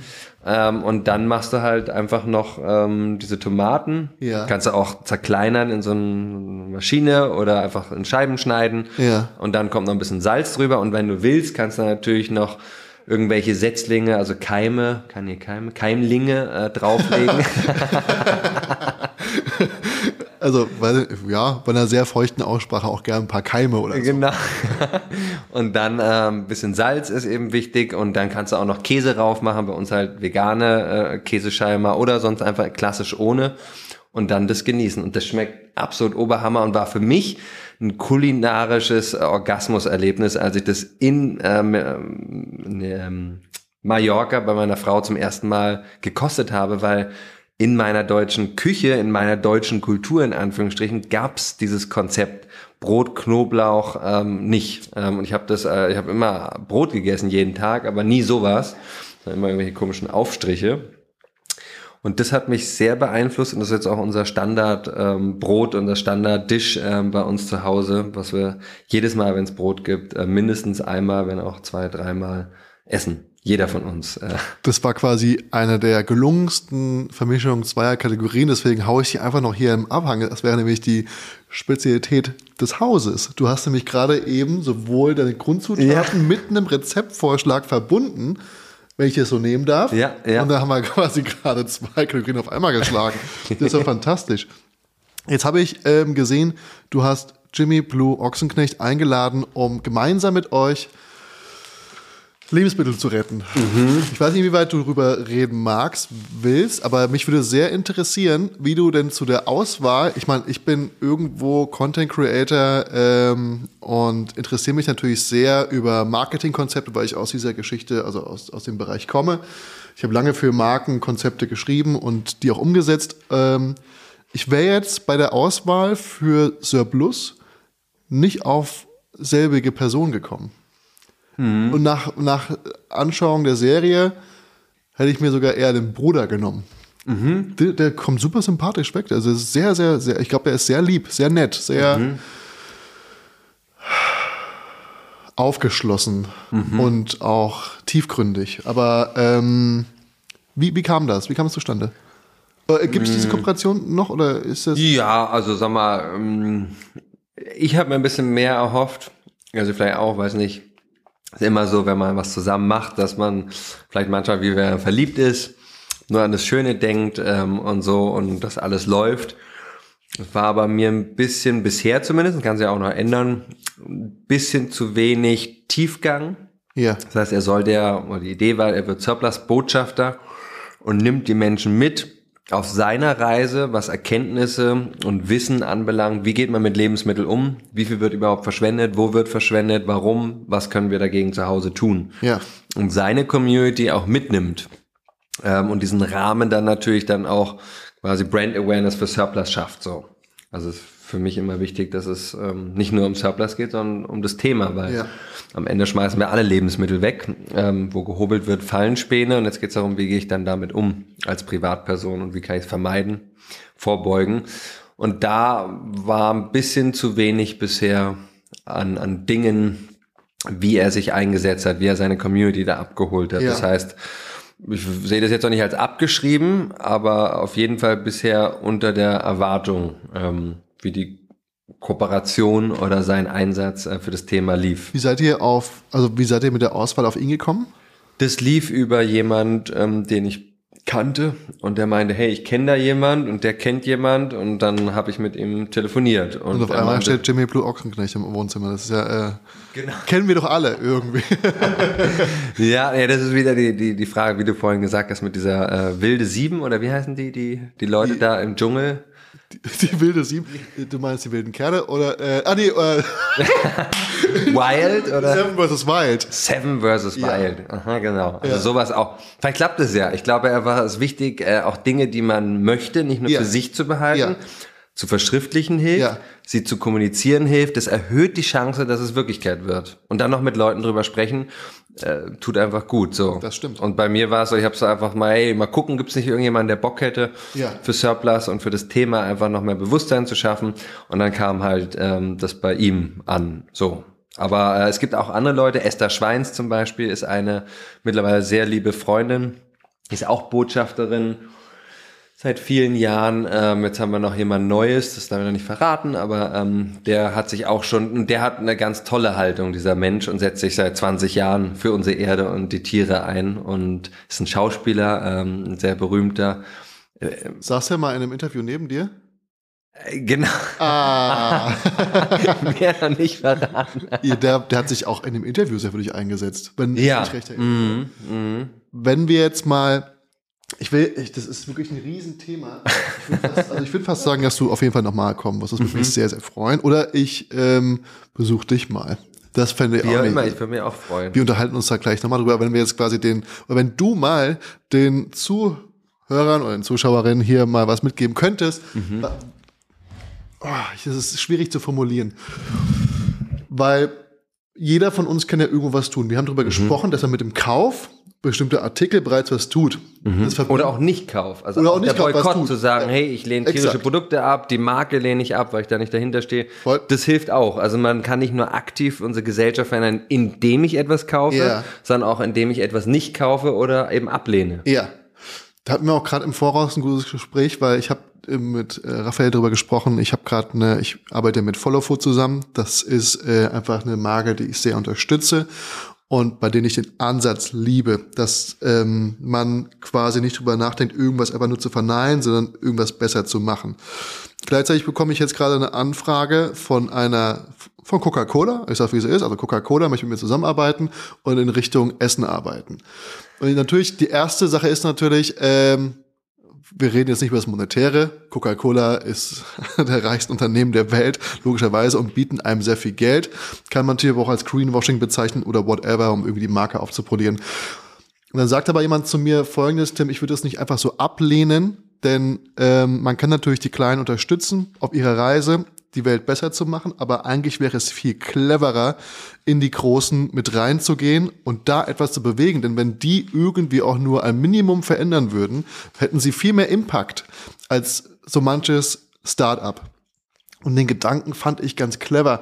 Die Frage ist natürlich sehr, ob, ähm, ob man jetzt quasi, wie du vorhin vermittelt hast, ob man jetzt quasi ein Startup ist, was die großen Peaks, oder ob man mhm. quasi in die großen reingeht und das Ganze umdreht. Wobei ich mich da aber nicht in der, in der Rolle sehe. Ne, das ist, mhm. dann, ist dann schwierig. Aber jeder, Uns nicht, aber es geht eher darum, viele Leute fragen mich auch in den letzten 12, 13 Jahren, seitdem ich auf der Bildfläche ja. so bin, was kann ich denn machen? Das war meine Frage. Ja. Perfekt, dass du es sagst. Genau, und was kann ich denn machen? Heißt, glaube ich, wirklich zum einen zu schauen, erstmal, arbeite ich denn, weil wir haben Freunde und wir haben soziale Kontakte, Familie, das macht uns am glücklichsten. Es gibt Glücklichkeitsstudien darüber. Uh, Long-lasting relationships. Ja. We are social beings. Wir brauchen soziale Interaktion. Damit steigt schon mal die Glücklichkeit. Jetzt habe ich aber auch aus deiner Reise mit Marc Gebauer gesehen, dass ihr einen Glücklichkeitsprofessor äh, getroffen habt mhm. und der sagt, Geld macht ebenso glücklich. Ja, aber ähm, auf keinen Fall macht es glücklich, wenn du nicht diese sozialen Kontakte hast. Ob die dann vielleicht fake sind teilweise, weil die nur die Leute dein Geld wollen, ist nochmal ein anderes Thema. Aber solange am besten Fall natürlich authentische Freunde, Familie, eigene Kinder, was auch immer, das hilft uns. Aber auch der Postbote, äh, die Kassiererin, der, die Müllabfuhr, alle Leute, die wir in unserem Leben begegnen können. Das heißt auch jemand, der einfach da lang spaziert, den ich immer öfter sehe, mit einem Hund einfach mal einen Smalltalk halten. Wie geht's dir? Was läuft? Cooler Hund. Das tut uns allen gut. In Berlin kriegst du oben drauf ab und zu noch ein paar auf der Fresse. Aber es hat ja, ist ja auch ein Kink. es kann auch mal passieren, aber in der Regel, so wie es in den Wald hinein schallt, so schallt es auch zurück. Das stimmt. Und wenn man sich lange noch mit den Menschen in Berlin unterhält, habe ich hier sehr schön gemerkt, die hören nicht mehr auf zu reden irgendwann. Mhm. Erstmal ist kurz mal, äh, was willst du denn? Und auf einmal lassen sie sich nicht mehr los und erzählen über den Opa. Wirklich, ganz eigenartiges ja. Phänomen hier oben, ob es der Handwerker ist, ob es an der Kasse ist. Kurz mal das Eis brechen und dann ja. geht's richtig rund. Voll. Ja. Weil das uns eben wirklich nachhaltig äh, erfüllt. Äh, genau, es ging nur um Glück.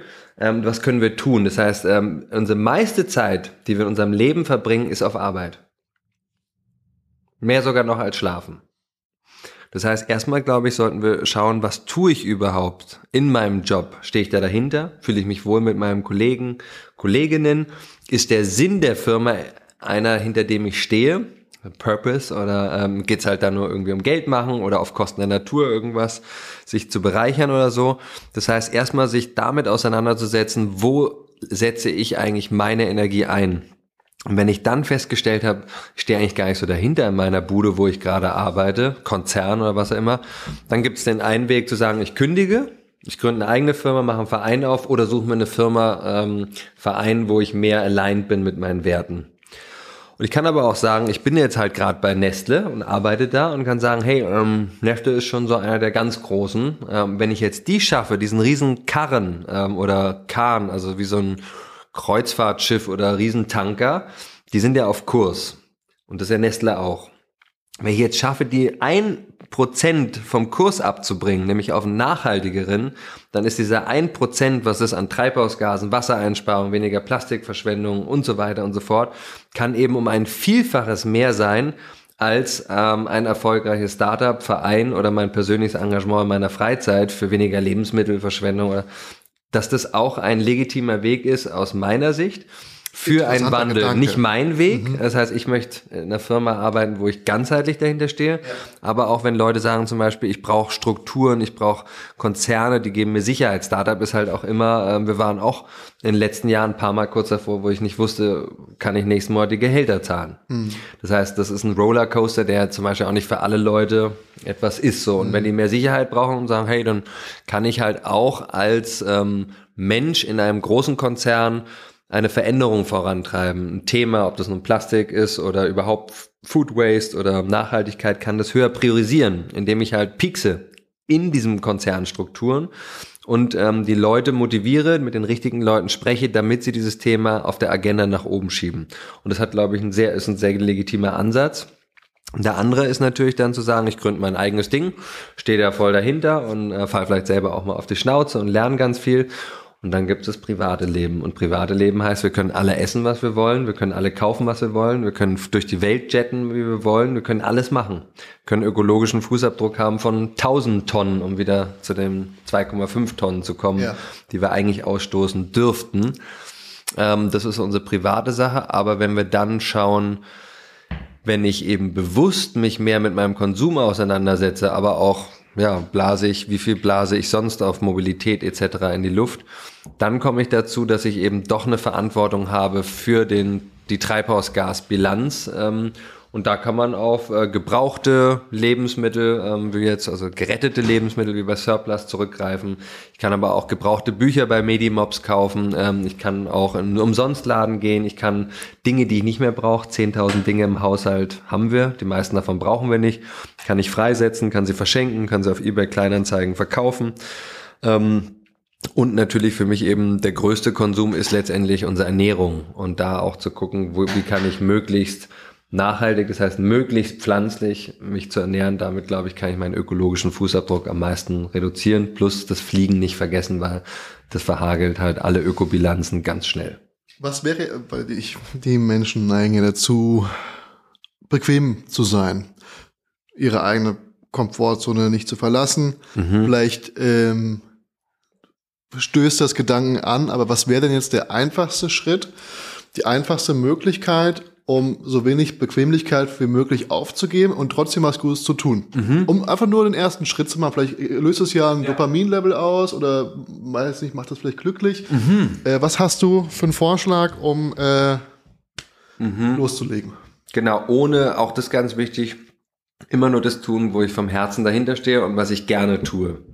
Also wenn jetzt jemand sich vegan ernährt, weil er sagt, ja, der Raphael hat da erzählt, das verbraucht übrigens Treibhausgase, eigentlich würde ich schon die ganze Zeit gerne Fleisch essen, dann isst lieber ab und zu Fleisch, muss ja auch nicht dogmatisch sein und kann sagen, ich bin Flexi-Veganer. Und der mich halt, hey, ab und zu mal aushäusig oder wenn Oma gekocht hat, esse ich auch mal Fleisch.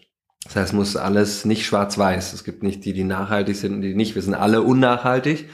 Und manche beschäftigen sich mehr bewusst mit dem Thema oder andere un unbewusst. Und das heißt, glaube ich, wo man anfangen kann, ist zum Beispiel zu Hause Ökostrom ein Öko-Bankkonto, weil ja auch das Geld, was ich anlege oder was einfach nur da auf dem Konto ist, das arbeitet ja. Und das arbeitet in der Regel so, dass es am meisten Kapital für dich bringt. Und meistens sind es heute noch Geldanlagen, ähm, die viel Geld bringen, wo ich vielleicht von den Werten nicht dahinter stehe. Fängt mit Atomstrom an, kann aber auch Rüstungsindustrie sein, kann Kinderarbeit sein, Umweltzerstörung, die eben durch das Geld, was ich da bewusst oder unbewusst angelegt habe, für mich arbeitet, aber entgegen äh, meiner Vision für eine bessere Welt. Das wird einem ja meistens nicht gesagt, weil man denkt ja, wenn ich das Geld auf dem Konto habe, dann liegt das in so einer Art digitalen Bankfach und wartet, bis ich es abholen will. Mhm. Ist ja nicht der Fakt. Das wird ja einer Bank gegeben und die Bank macht damit mehr Geld. Die also investiert es, es in geht, Firmen, genau. auf, Fonds, äh, Leitgeld etc. Ähm, es ja. arbeitet das Geld, was du da anlegst, kann auch eine Lebensversicherung sein, damit du möglichst viele Zinsen bekommst, also die Bank und kriegst dann auch noch was davon ab. Ja. Und dann kann ich weitergehen und sagen, hey, Lebensmittel ähm, kaufe ich vielleicht mal die Sachen, die nicht mehr ganz so frisch aussehen im Supermarkt ähm, oder was, was rabattiert ist, also was kurz vorm MHD schon steht. Ich kann aber auch sagen, Kleider, warum brauche ich brauche eigentlich nur Unterhosen und Socken vielleicht. Den Rest gibt's ja äh, an, an frisch, also ziemlich neuer Kleidung noch, die aber schon gebraucht ist und yeah. diesen Hülle und Fülle gibt. Und so eben weitermachen mit Elektronik, äh, Mobilität auch. Brauche ich wirklich ein Auto? Kann ich es teilen? Muss ich wirklich den Flug machen oder kann ich vielleicht mit dem Zug fahren oder gibt es da ja auch ein tolles Erlebnis, was ein bisschen näher dran ist, ohne einmal um die Welt zu jetten? Ich, wie gesagt, habe da lange die Augen vor verschlossen und bin durch die Welt gejettet. Muss nicht immer Madrid sein. Es geht auch Bottrop. Schaut euch die Stadt einfach mal an. Ist nett. Ja. ja, oder Italien mit dem Nachtzug. Jetzt geht's mit den Nachtzügen los. Das wird richtig cool die nächsten Jahre. Ah, ja. In alle großen Städte von Deutschland ähm, aus kann man dann in andere europäische Metropolen fahren und einfach schlafen und am nächsten Tag kommen wir an. Ist leider alles viel teurer noch. Ja. Das ist ja auch wieder die Krux. Der Flug kostet weniger als ähm, der Zug. Im Schnitt so nach Mallorca sind es vier bis achtmal kostet es mehr, wenn man mit dem Zug und Fähre fährt. fährt. Mhm.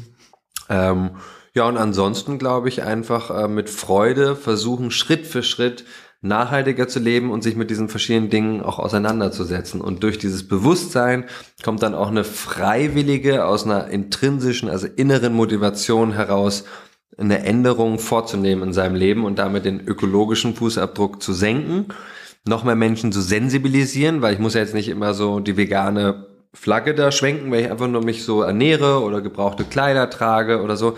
Die Leute bekommen es ja mit oder fragen mal irgendwann nach und dann ist man schon wieder auch ein Vorbild und inspiriert andere Menschen, dass man gar nicht glücklich sein muss. Ähm, äh, nee, dass man gar nicht sich irgendwas Neues kaufen muss, um glücklich zu sein, sondern man kann das auch ohne neue Dinge sein oder mit weniger neuen Dingen, weil man auf Vorhandenes besser zurückgreift.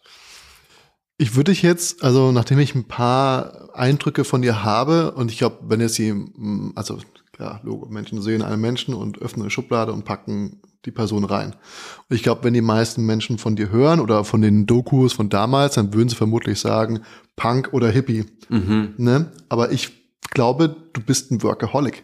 Also ich glaube, dass du bist, äh, du hast Firmen gegründet, Systeme erschaffen, die Leuten übertragen wie viel arbeitest du am, also wie sieht so ein Tagesablauf bei dir aus? Ja, also früher war es schlimmer, äh, das Workaholic sein. Vor allem Geldstreik habe ich eher so 80, 90 Stunden die Woche gemacht. Äh, mittlerweile sind es so 60, 70 ähm, Stunden. Und ich will aber tendenziell mehr so auf 40 kommen. Ja. Und wie ein Tag aussieht, ähm, morgens früh aufstehen, halb sieben, Viertel vor sieben ähm, mit den Kindern sein, ähm, Frühstück vorbereiten, Pausebrot zubereiten, die zur Schule bringen ähm, und dann versuche ich, ich schaffe es nicht jeden Tag, aber ich versuche dann zehn Minuten Sport zu machen. Ähm, zehn Minuten? Podcast oder meistens Audiobücher. Ja, zehn Minuten, immerhin. Also für mich ist es schon, es geht eher quasi, ist ja so wie Welt retten. Das ist auch kein Sprint, sondern es ist ein Marathon. Das heißt, ja. lange und habe ich auch aber auch erst in den letzten Jahren, ich war vorher immer so im Hustle-Mode, dass ich gar nicht mir Zeit geschenkt habe. Und für mich heißt auch Sport machen, ist ja, da schenke ich mir ganz egoistisch Zeit ja. und nehme mir Zeit für mich und meinen Körper. Ähm, was, was, was, was ist das für ein Sport? Was, was macht man in zehn Minuten? Was ich da immer mache, immer das Gleiche. Das ist, ähm, weiß ich gar nicht, wie die Sachen heißen, aber halt von. Gib der Sache einen Namen. Genau, also äh, ich, ich kann mal was vormachen. Ja, also Leute, das ist jetzt quasi für alle, die wieder zugeschaltet haben, die können jetzt hier äh, noch einen Live-Aerobic-Kurs mitnehmen. Hampelmann, Jawohl. eine ganz einfache ja. Sache. Dann ähm, so äh, Liegestütz quasi, aber so eng nicht so, sondern Brust. eng. Ja. So drei. Aha und dann äh, vorne springen, hochspringen, weiß nicht, wie es heißt. Äh, Froschsprünge. Froschsprünge. Ja. Dann ähm, so an der Seite liegen, den hier machen. Ist das eine, ist das eine Dehnübung dann? Ja, du liegst quasi, du hast, spannst schon alles an, weil hier ist ja der Boden. Ah, ja, äh, und dann machst du so, ja. ähm, das andersrum, dann einfach so, auch wieder Muskel. ähm, dann den Planking hier. war das, glaube ich. Und das ist quasi äh, Knie hochziehen, genau. aber im Liegen. Ja. Ne? Also Bauchtraining. Dann und das andere ist Bergsteiger, glaube ich. Da ja. machst du dann quasi so, also auch so liegend. Ja. Und ziehst dich so nach vorne. Ja. Das sind, glaube ich, ähm, Eigengewichtsübungen. Okay. Also ich habe gerade ein neues Trainingsbuch. Die meisten, die gerade zuschauen werden, sehen, es hat Erfolge erzielt ohne Ende. Nennt sich Trainieren wie im Knast.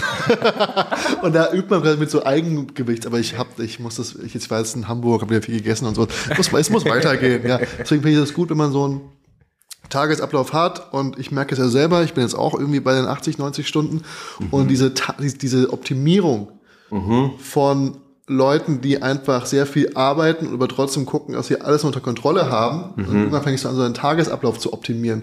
Zehn Minuten Sport, aber jeden Tag und ist sehr effektiv, mhm. reicht vollkommen aus, bin ich mir sicher. Ja. Äh, wobei du machst dann ja, wenn du noch ein paar Pausen zwischen den Übungen machst, dann kannst du natürlich auch mal auf 20, 30 Minuten hochgehen.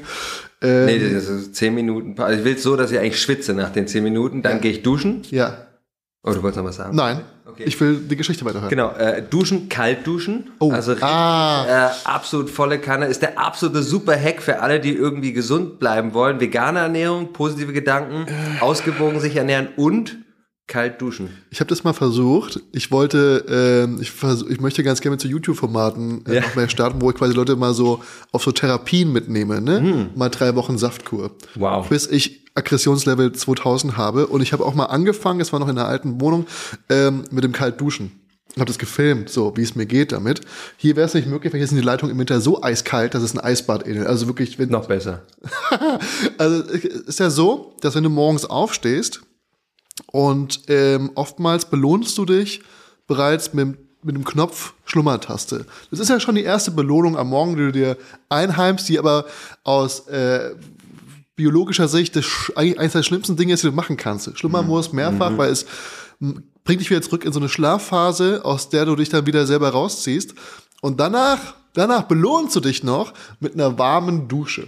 Also was macht es für deine Psyche und für dein, für dein Unterbewusstsein, wenn du dich ständig belohnst? Und danach, nachdem du die warme Dusche hattest, belohnst du dich mit einem Kaffee. Also, du hast noch nichts geleistet, kommst aus dem warmen Bett und jetzt belohnst du dich dreimal oder viermal, umso öfter du drauf drückst. Also, da merkst du schon, du, mhm. und dieses Kaltduschen ist quasi eine eigene disziplinare Maßnahme, um zu sagen, äh, ich entscheide mich gegen meinen inneren Schweinhund, der sagt, warm duschen, warm duschen, warm duschen. Und du sagst, nee, jetzt machen wir mal das, den anderen Weg, den, mhm. den, den schlagen wir jetzt ein. Und das ähm, hilft dir im Leben Disziplin aufzubauen und zu sagen, nee, jetzt äh, gehe ich mal früher ins Bett, nee, jetzt trinke ich mal keinen Alkohol, nee, jetzt esse ich vielleicht mal irgendwie ein Salätchen oder sowas. Deswegen finde ich das sehr, sehr spannend, aber äh, kalt duschen ist mein absoluter Horror. Mhm. Ja, also ich kann es auf jeden Fall nur sehr empfehlen und das regelmäßig zu tun. Ich habe es jetzt seit drei Jahren ziemlich straight durchgezogen. Drei Jahre? Aha. Ich bin nur dreimal an Corona erkrankt und beim dritten Mal ist es mir erst beim Test aufgefallen. Ja. Ähm, das heißt, die ersten beiden Male waren ein bisschen unangenehmer. Und sonst bin ich aber wirklich zum Glück einfach gesund geblieben. Mir ging es mal an einem Tag nicht so gut, aber ich glaube, dass das schon damit zu tun hat. Da gibt es auch wissenschaftliche Studien ja, drüber. Ja. Das heißt, wenn Mann oder Frau sich gesund verhalten möchte, dann gehört diese kalte Dusche, das muss auch nicht fünf Minuten sein, ähm, sondern ich mache es immer so ein, zwei Minuten, dann kurz warm und dann nochmal kalt. Ähm, Ach so, das ist also quasi so Foltermethoden. Das ist dann die Belohnung, die Belohnung ist dann, ha, wow, so richtig krass. Und dann geht's aber gleich wieder runter. Genau, und dann einfach nochmal kalt äh, abduschen. Das ist ja wie Sauna, äh, das tut ja auch gut dem Körper. Und dann aber richtig schön kalt, ja. äh, das ist einfach super für den Körper. Für die Herzgefäße ist es, glaube ich, gut, weil die wieder quasi die ja, ziehen sich zusammen, gehen auseinander. Da, ähm, ist gut gegen Herzinfarkt, damit das mhm. nicht verstopft. Also quasi wie so Venentraining, ne? mhm. ne? Sagt man. Äh, Wim Hof, also wer jetzt irgendwie mehr wissen will, Wim Hof ist so der Crack, äh, der weltweit viele Menschen, glaube ich, zum Kaltduschen gebracht hat und Eisbaden und Co. Ja. Der macht das halt dann auch eine Stunde im kalten Wasser. So was habe ich noch nicht gemacht, aber ich bin schon mal in den kalten See gesprungen, habe mich da ein paar Minuten aufgehalten. Das ist schon sehr spannend, da kribbelt's dann auf einmal. Ja überall, genau, aber danach versuche ich dann eine Meditation zu machen, auch nochmal so zehn Minuten. Also. Also wie viel? Also es ist eine Stunde, die du dir quasi morgens ungefähr. Ich gönn mir dann quasi zehn Minuten Sport, ähm, zehn Minuten ähm, Dusche, bis ich angezogen bin, nochmal, also eine halbe Stunde was ich aber auch erst in den letzten Jahren entwickelt habe, diese Selbstliebe. Ja. Ich dachte mir immer, hey, die Welt ist ja am Abrauchen. Ich muss so viel tun, wie ich nur kann, habe aber nicht darauf geachtet, dass ich auch selbst mir Liebe schenken muss, ja. damit ich zum einen, weil es ein Sprint, äh, ein Marathon ist, kein Sprint, ich ja auch gesund bleiben möchte ja. und auch in Zukunft mich einsetzen möchte für die Erde, aber auch zu spüren, hey, das ist gut, sich selbst Liebe zu schenken, Aufmerksamkeit, Zeit für sich damit ich möglichst viel Liebe und Energie der Welt schenken kann. Mhm. Und das habe ich vorher so selbstkasteiungmäßig äh, nicht hinbekommen und mir nicht gegönnt. Also für mich ist diese kalte Dusche, die Meditation, das ist wirklich ein Geschenk, was ich mir mache. Erstmal, wie du sagst, Belohnung. Yeah. Ich belohne mich schon mal, bevor ich überhaupt angefangen habe zu arbeiten, äh, mit Zeit für mich. Fühlst du dich gestresst? Zum Glück nicht mehr so doll. Also es gab schon Zeiten, wo ich auch sehr gestresst war in ähm, den Corona-Jahren mit der Firma. Und das auch wahrscheinlich mit nach Hause genommen hast. Ja, ich war Homeoffice auch ja. hauptsächlich, war zu Hause, habe versucht natürlich möglichst wenig irgendwie Kinder und Frau ähm, da ab, ja, den, das abfärben zu lassen. Ja. Aber ich war nicht so entspannt und so mit so einem Urvertrauen. Ich hatte das schon immer, aber es gab immer wieder so ja, wie so kleine Teufelchen-Gedanken, die mir auch durch den Kopf gegangen sind. Und das hat mich auch auf jeden Fall belastet. Und jetzt bin ich aber so, so seit letztem Jahr hat da so ein Switch stattgefunden, dass ich jetzt einfach sehr dankbar bin fürs Leben. Du wirkst wie ein sehr entspannter Mensch. Ein ja. glücklicher, entspannter Mensch. Auf jeden Fall glücklich, glücklich. Bist du glücklich? super glücklich, super dankbar. Und neulich hat mir jemand gesagt, ganz spannend, vielleicht hast du auch schon mal gehört, dass es geht nicht darum, dass du glücklich bist und dann bist du dankbar, sondern eigentlich ist es andersrum. Du bist dankbar und deswegen bist du glücklich. Da müsste ich jetzt noch mal ein bisschen mehr drüber nachdenken, als um, um jetzt keine lange Pause entstehen zu lassen, aber ich, ja. Ja, ich, ich, ich, ich bin, ich bin glaube ich, noch ein bisschen in der, in der Findungsphase, was das angeht. Und die, deswegen finde ich diese Morgenroutine nicht schlecht und ziehst du das jeden Morgen durch auch den. Nee, ich schaff's nicht jeden Morgen. Auch da wieder Manchmal sind es Termine, dann schaffe ich es nicht, dann stehe ich auch nicht um 5.30 Uhr auf und mache das irgendwie vorher, ähm, sondern manchmal klappt es halt nicht. Ähm, aber das ist so mein Idealprogramm, was ich so drei bis viermal die Woche schaffe. Am Wochenende meistens auch nicht, weil da bin ich mit Familie und dann nehme ich mir die Zeit lieber für die Familie. Aber es tut mir auch gut, alleine zu Hause zu sein, Kinder in der Schule. Äh, meine Frau ist äh, Erzieherin, Kindergärtnerin ähm, und ja, dann habe ich da so mein eigenes Reich und kann mir erstmal, wie gesagt, was Gutes tun. Äh, und dann sitze ich in, in Meetings, viel digital, aber auch natürlich ähm, vor Ort Besuche mit Investorinnen sprechen, mit der Presse sprechen, ähm, mit meinem Team sprechen, Management, One-on-Ones. Ist das bei dir in der Firma oder ist das äh, immer woanders? Naja, unsere Firma. Ähm, also bewegst du dich viel? Ist, ist ja zumindestens in Berlin, ja. ja. War ich ja auch äh, mit neuen Bewerberinnen spreche, die möchte ja auch Personen äh, kennenlernen, Meetings, wichtige Meetings. Aber die besuchst du ja nicht bei sich zu Hause, die kommen ja wahrscheinlich dann eher zu Surplus. Genau, oder halt irgendwo in der Nähe auf äh, so zwischen, ähm, wo die Person lebt und wo ich lebe oder ah, so. Ja. Also auch ähm, ja, nicht immer nur Firma. Ähm, und da habe ich natürlich auch Pitching-Events, also wo ich Surplus vorstelle als Investmentmöglichkeit ähm, oder auch mal einen Vortrag mache. Und ähm, ja. Jetzt wahrscheinlich warst du gerade bei der Grünen Woche. Tatsächlich war ich da nicht. Also wer hätte gut gepasst und will ich auch irgendwann wieder sein, aber da, das war dieses Jahr mit der Crowd-Investing-Kampagne war sehr viel los, ähm, dass ich leider nicht so, ich suche jetzt einen Co-CEO, also einen Co-Geschäftsführer oder Rin ähm, ja, einen Menschen, der komplementär zu mir ist. Das heißt, ich bin nicht so gut zum Beispiel im Planung, Organisation, ähm, Leadership ähm, und das, was da an Visionen, Strategien so da ist, das runterzubrechen, nachzuverfolgen, zu implementieren, so Innenministerinnen da sein, das nicht, da bin ich nicht ganz so gut und ich glaube, dass da mit jemand, der da eben Skills hat, die ich nicht so hab, ich noch mehr in meine Stärke kommen kann, wo ich dann mehr auf so einer grünen Woche rumtanzen kann ja.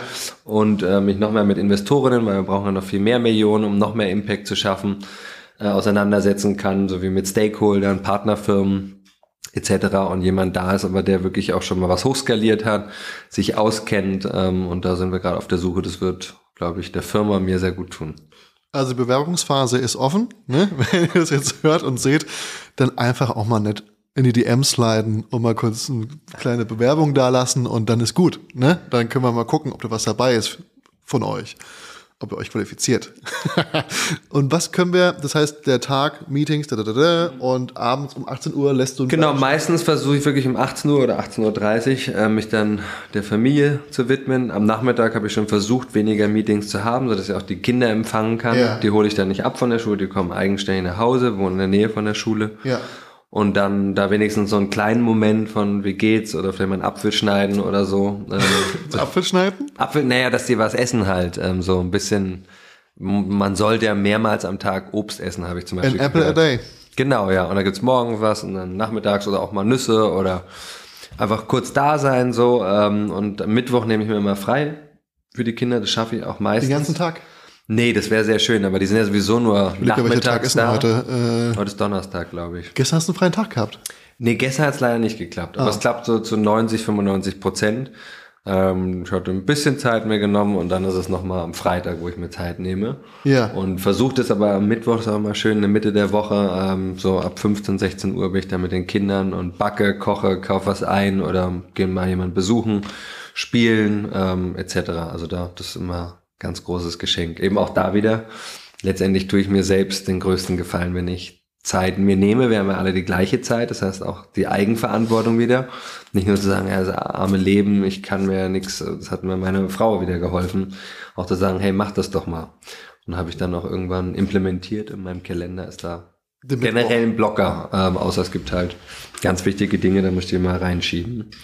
Samstag, Sonntag ist bei dir Wochenende? Samstag, Sonntag habe ich auch in den letzten Jahren angefangen, ähm, zum Wochenende zu machen. Ja, das war früher anders und jetzt habe ich es, ja, so zu 90 Prozent schaffe ich das. Ich mache zwischendurch, ob ich auf Toilette sitze oder selbst beim Lüften ähm, habe ich mein Handy dabei und ähm, arbeite in Anführungsstrichen. Also ich habe da noch nicht so, und das ist auch ein nächstes Ziel, den Sonntag wirklich als Detox-Sonntag, Digital Detox nichts mit Medien ähm, zu tun haben, einzuführen. Da habe ich auch noch große Lust drauf, aber schafft es noch nicht so ganz. Auch wieder eine Disziplinsache, ähm, arbeite da aber dieses Jahr drauf hin. Und manchmal gibt es natürlich auch Wochenenden, wo ich arbeite äh, muss, weil eine Präsentation fertig sein muss, irgendwas geliefert werden muss für ja. Investoren oder irgendwelche Menschen, die was von uns wollen. Ähm, und dann gibt es natürlich auch ähm, ja, wieder Vorträge, ähm, irgendwelche Kurse, Seminare, Treffen oder so, die dann auch aufs Wochenende fallen. Aber da für mich zum Glück meine Arbeit mich sehr erfüllt, ist das jetzt für mich auch alles nicht so schlimm. Aber ich habe auch festgestellt, genau, ich könnte auch 100 Stunden arbeiten. Ich glaube, dass ich dann aber am Ende noch mehr bewirken kann, wenn ich langfristig auch glücklich bin mit diesem ähm, Gesamtzusammenspiel von Privatem, äh, Familie, Zeit für mich selber und Arbeit, dass das so ein gutes, so ein bisschen wie so ein Regenbogen, dass es nicht so einfarbig wird. Ähm, und dass das wichtig ist, da so ein gutes Combo-Paket zu haben, was äh, mich erfüllt, wo ich glücklich bin und wo ich auch immer Energie habe, immer gut gelaunt mit allen Menschen zusammenzukommen, ähm, um langfristigen Atem auch zu haben für diese große Aufgabe, die wir, glaube ich, alle haben auf der Erde, ähm, unser Verhalten zu verändern und versuchen gemeinsam jetzt als Menschheit acht Milliarden zusammenzuwachsen und zu sagen, gemeinsam können wir mehr erreichen und letztendlich diese große Klimakrise, kann man jetzt sagen, ist die Sonne oder irgendwelche Leute glauben, die Reports stimmen da nicht und so und wir Menschen können das Klima gar nicht verändern, aber jetzt nehmen wir mal an, ja, wir sind die, die Klimawandel vor allem verursachen dass das auch, glaube ich, eine unglaublich große Chance ist für uns als Menschheit zusammenzuwachsen, weil wir ja bisher in Stämmen gedacht haben. Und jetzt einen großen gemeinsamen Feind haben. Genau, und der Feind ist aber letztendlich in uns und wir verbinden uns jetzt aber auch gegen diesen Feind und können gemeinsam, glaube ich, jetzt auch gerade KI, super spannend, also künstliche Intelligenz und Technologien ermöglichen neue Technologien, dass wir jetzt als Team zusammenarbeiten müssen. Wir sind alle im gleichen Boot auf Mutter Erde drauf und wenn wir zusammenhalten, dann können wir dieses 1,5 Grad Ziel, obwohl es gerade total abwegig ist, dass wir es überhaupt schaffen, können wir das, glaube ich, äh, in Wirklichkeit werden lassen und damit, ja, vielleicht auch manchmal ist es ja so, dass durch so einen äußeren Feind ähm, auch ein Zusammenhalt entstehen kann. Und wir als Menschen haben uns seit Jahrtausenden immer bekriegt, was total bescheuert ist, machen ja, wir heute noch. Das hat man ja schon bei Independence Day gesehen, ne? Wenn die Aliens mal kommen, dann stehen wir alle geeint da. Genau. Der Alien ist aber jetzt, äh, das Alien ist halt jetzt gerade das, äh, It's within us. Also das Klimaziel, was wir erreichen müssen. So ist es. Was können wir von dir bald sehen, erwarten? Wo soll die Reise hingehen? Mhm. Hast du irgendwas, wo man dich bald sieht? Wo man, äh, willst du noch irgendwann grüßen? Naja, oder? bei Wilde 7 oder wie hieß das? Äh, Wild gegen Seven. Rafa, wir müssen zumindest den Titel drauf haben, sonst kann ich dich da nicht reinschmeißen. Sorry, dann schneidest du das raus. Seven vs. Wild. Seven vs. Wild. Mein Bruder hat mir davon erzählt, hey, das ist total spannend. Das ist super spannend. Ich weiß nicht, ich, also, das ist wie Dschungelcamp nur in Real. Ich weiß auch nicht, warum ich das so liebe. Und vor allem die Folgen sind super lang und auch nicht genial geschnitten, aber ähm, das ist wirklich eine geile Sache. Ich weiß nicht, warum das so viel, so ein Hype hat, aber ich weiß nicht, ob es weitergeht. Ja. Also nächstes Jahr Seven vs. Wild, Rafa ist dabei. Ansonsten, ähm, man kann auf Surplus gehen und einkaufen. Kann von zu Hause ganz bequem ganz mitretten. Deutschland? Deutschlandweit ab 40 Euro versandkostenfrei ja. und äh, man kann dabei Gutes tun und Geld sparen.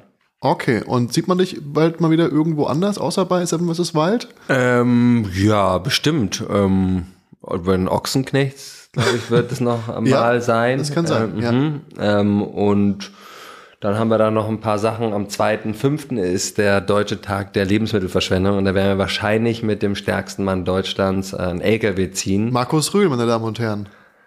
Ist es Markus Rühl? nee, in dem Fall ist es Patrick Babumian. Noch nie gehört. ja, kennst du Game Changer? Nie. Ah, doch, Moment. Seaspiracy, Game Changer. Ist, ist die Doku? Ja, ja, so Netflix ist ja, ein Gamechanger. Also Arnold Schwarzenegger ist dass dabei. Dass die sich vegan ernähren. Genau. Und, ja, der, der, ernährt sich halt seit elf Jahren vegan und kann so 500 Kilo transportieren ja. zum Beispiel und einen LKW ziehen und ein Auto umwerfen. Ist das der, der sagt, äh, die Leute, die sich von Fleisch ernähren, diese, also quasi um stark zu sein, die haben noch nie einen Ochsen gesehen, weil der, ein Ochse ist richtig stark, aber der frisst ja den ganzen Tag kein Fleisch. So wie ein Gorilla. Gras. Ja, genau. Ja, also ja. die stärksten Tiere sind oftmals keine Fleischfresser. Ja, das sind wirklich meistens Pflanzenfresser. Ähm, das äh, kann gut sein, dass das zu ihm passt, ja. Also auf jeden Fall ein Mensch mit einem ganz großen Herz und ähm, der möchte sich jetzt auch einsetzen für äh, Lebensmittelwertschätzung und da wollen wir gemeinsam ja, wahrscheinlich auch einen Mediastand machen, so dass dann, die wollen ja dann immer Futter, die Medien, an diesen Tagen. Ja. Und dass man denen irgendein Bild gibt, was sie auch gut verkaufen können, also was sie irgendwie dann ihrem Chefredakteur, Redakteurin Vorlegen vorstellen, hey, guck mal, das ist eine coole Story. Ja. Und damit wieder Aufmerksamkeit schaffen, weil darum geht's immer noch. Äh, die meisten Menschen wissen noch gar nicht, wie viel Lebensmittel verschwendet werden und wie wir alle damit zusammenhängen und diese, ja, die Gesellschaft weiter sensibilisieren und empowern, Teil der Lösung zu sein. Super. Leute, ich danke euch vielmals fürs Zuhören, fürs Einschalten. Lieber Rafa, ich danke dir vielmals, dass du da warst. Der Podcast hat wirklich Überlänge. Mal schauen. Ähm, ob, also ich würde das ganz gerne nochmal wiederholen, weil ich glaube, wir haben noch viele Themen, die wir noch nicht mehr besprochen haben. Ja, sehr, sehr spannende Geschichte. Es war äh, vor allem für mich ein Fest dazuzuhören. Ich hoffe, euch da draußen geht's genauso und vielleicht schaffen wir es mal bei Rafa vorbeizuschauen, bei Surplus direkt. Mhm. Vielleicht nehme ich einfach mal einen Kameramann mit, wenn du da Lust drauf hast, äh, und dann schauen wir vorbei, wie das Ganze funktionieren könnte, wie es funktioniert. Und ansonsten vergesst nicht, eine kleine Bewertung dazulassen. Es ist ganz einfach. Äh, like den Podcast, schaut bei Rafa vorbei und dann hören wir uns nächste Woche wieder. Vielen Dank. Gute Ciao, ciao. Danke, Rafa, dass du da warst. Danke dir, Tim. Danke fürs Zuschalten und ähm, hört auf euer Herz ähm, und dann volle Energie fließen lassen. Danke. Tschüssi.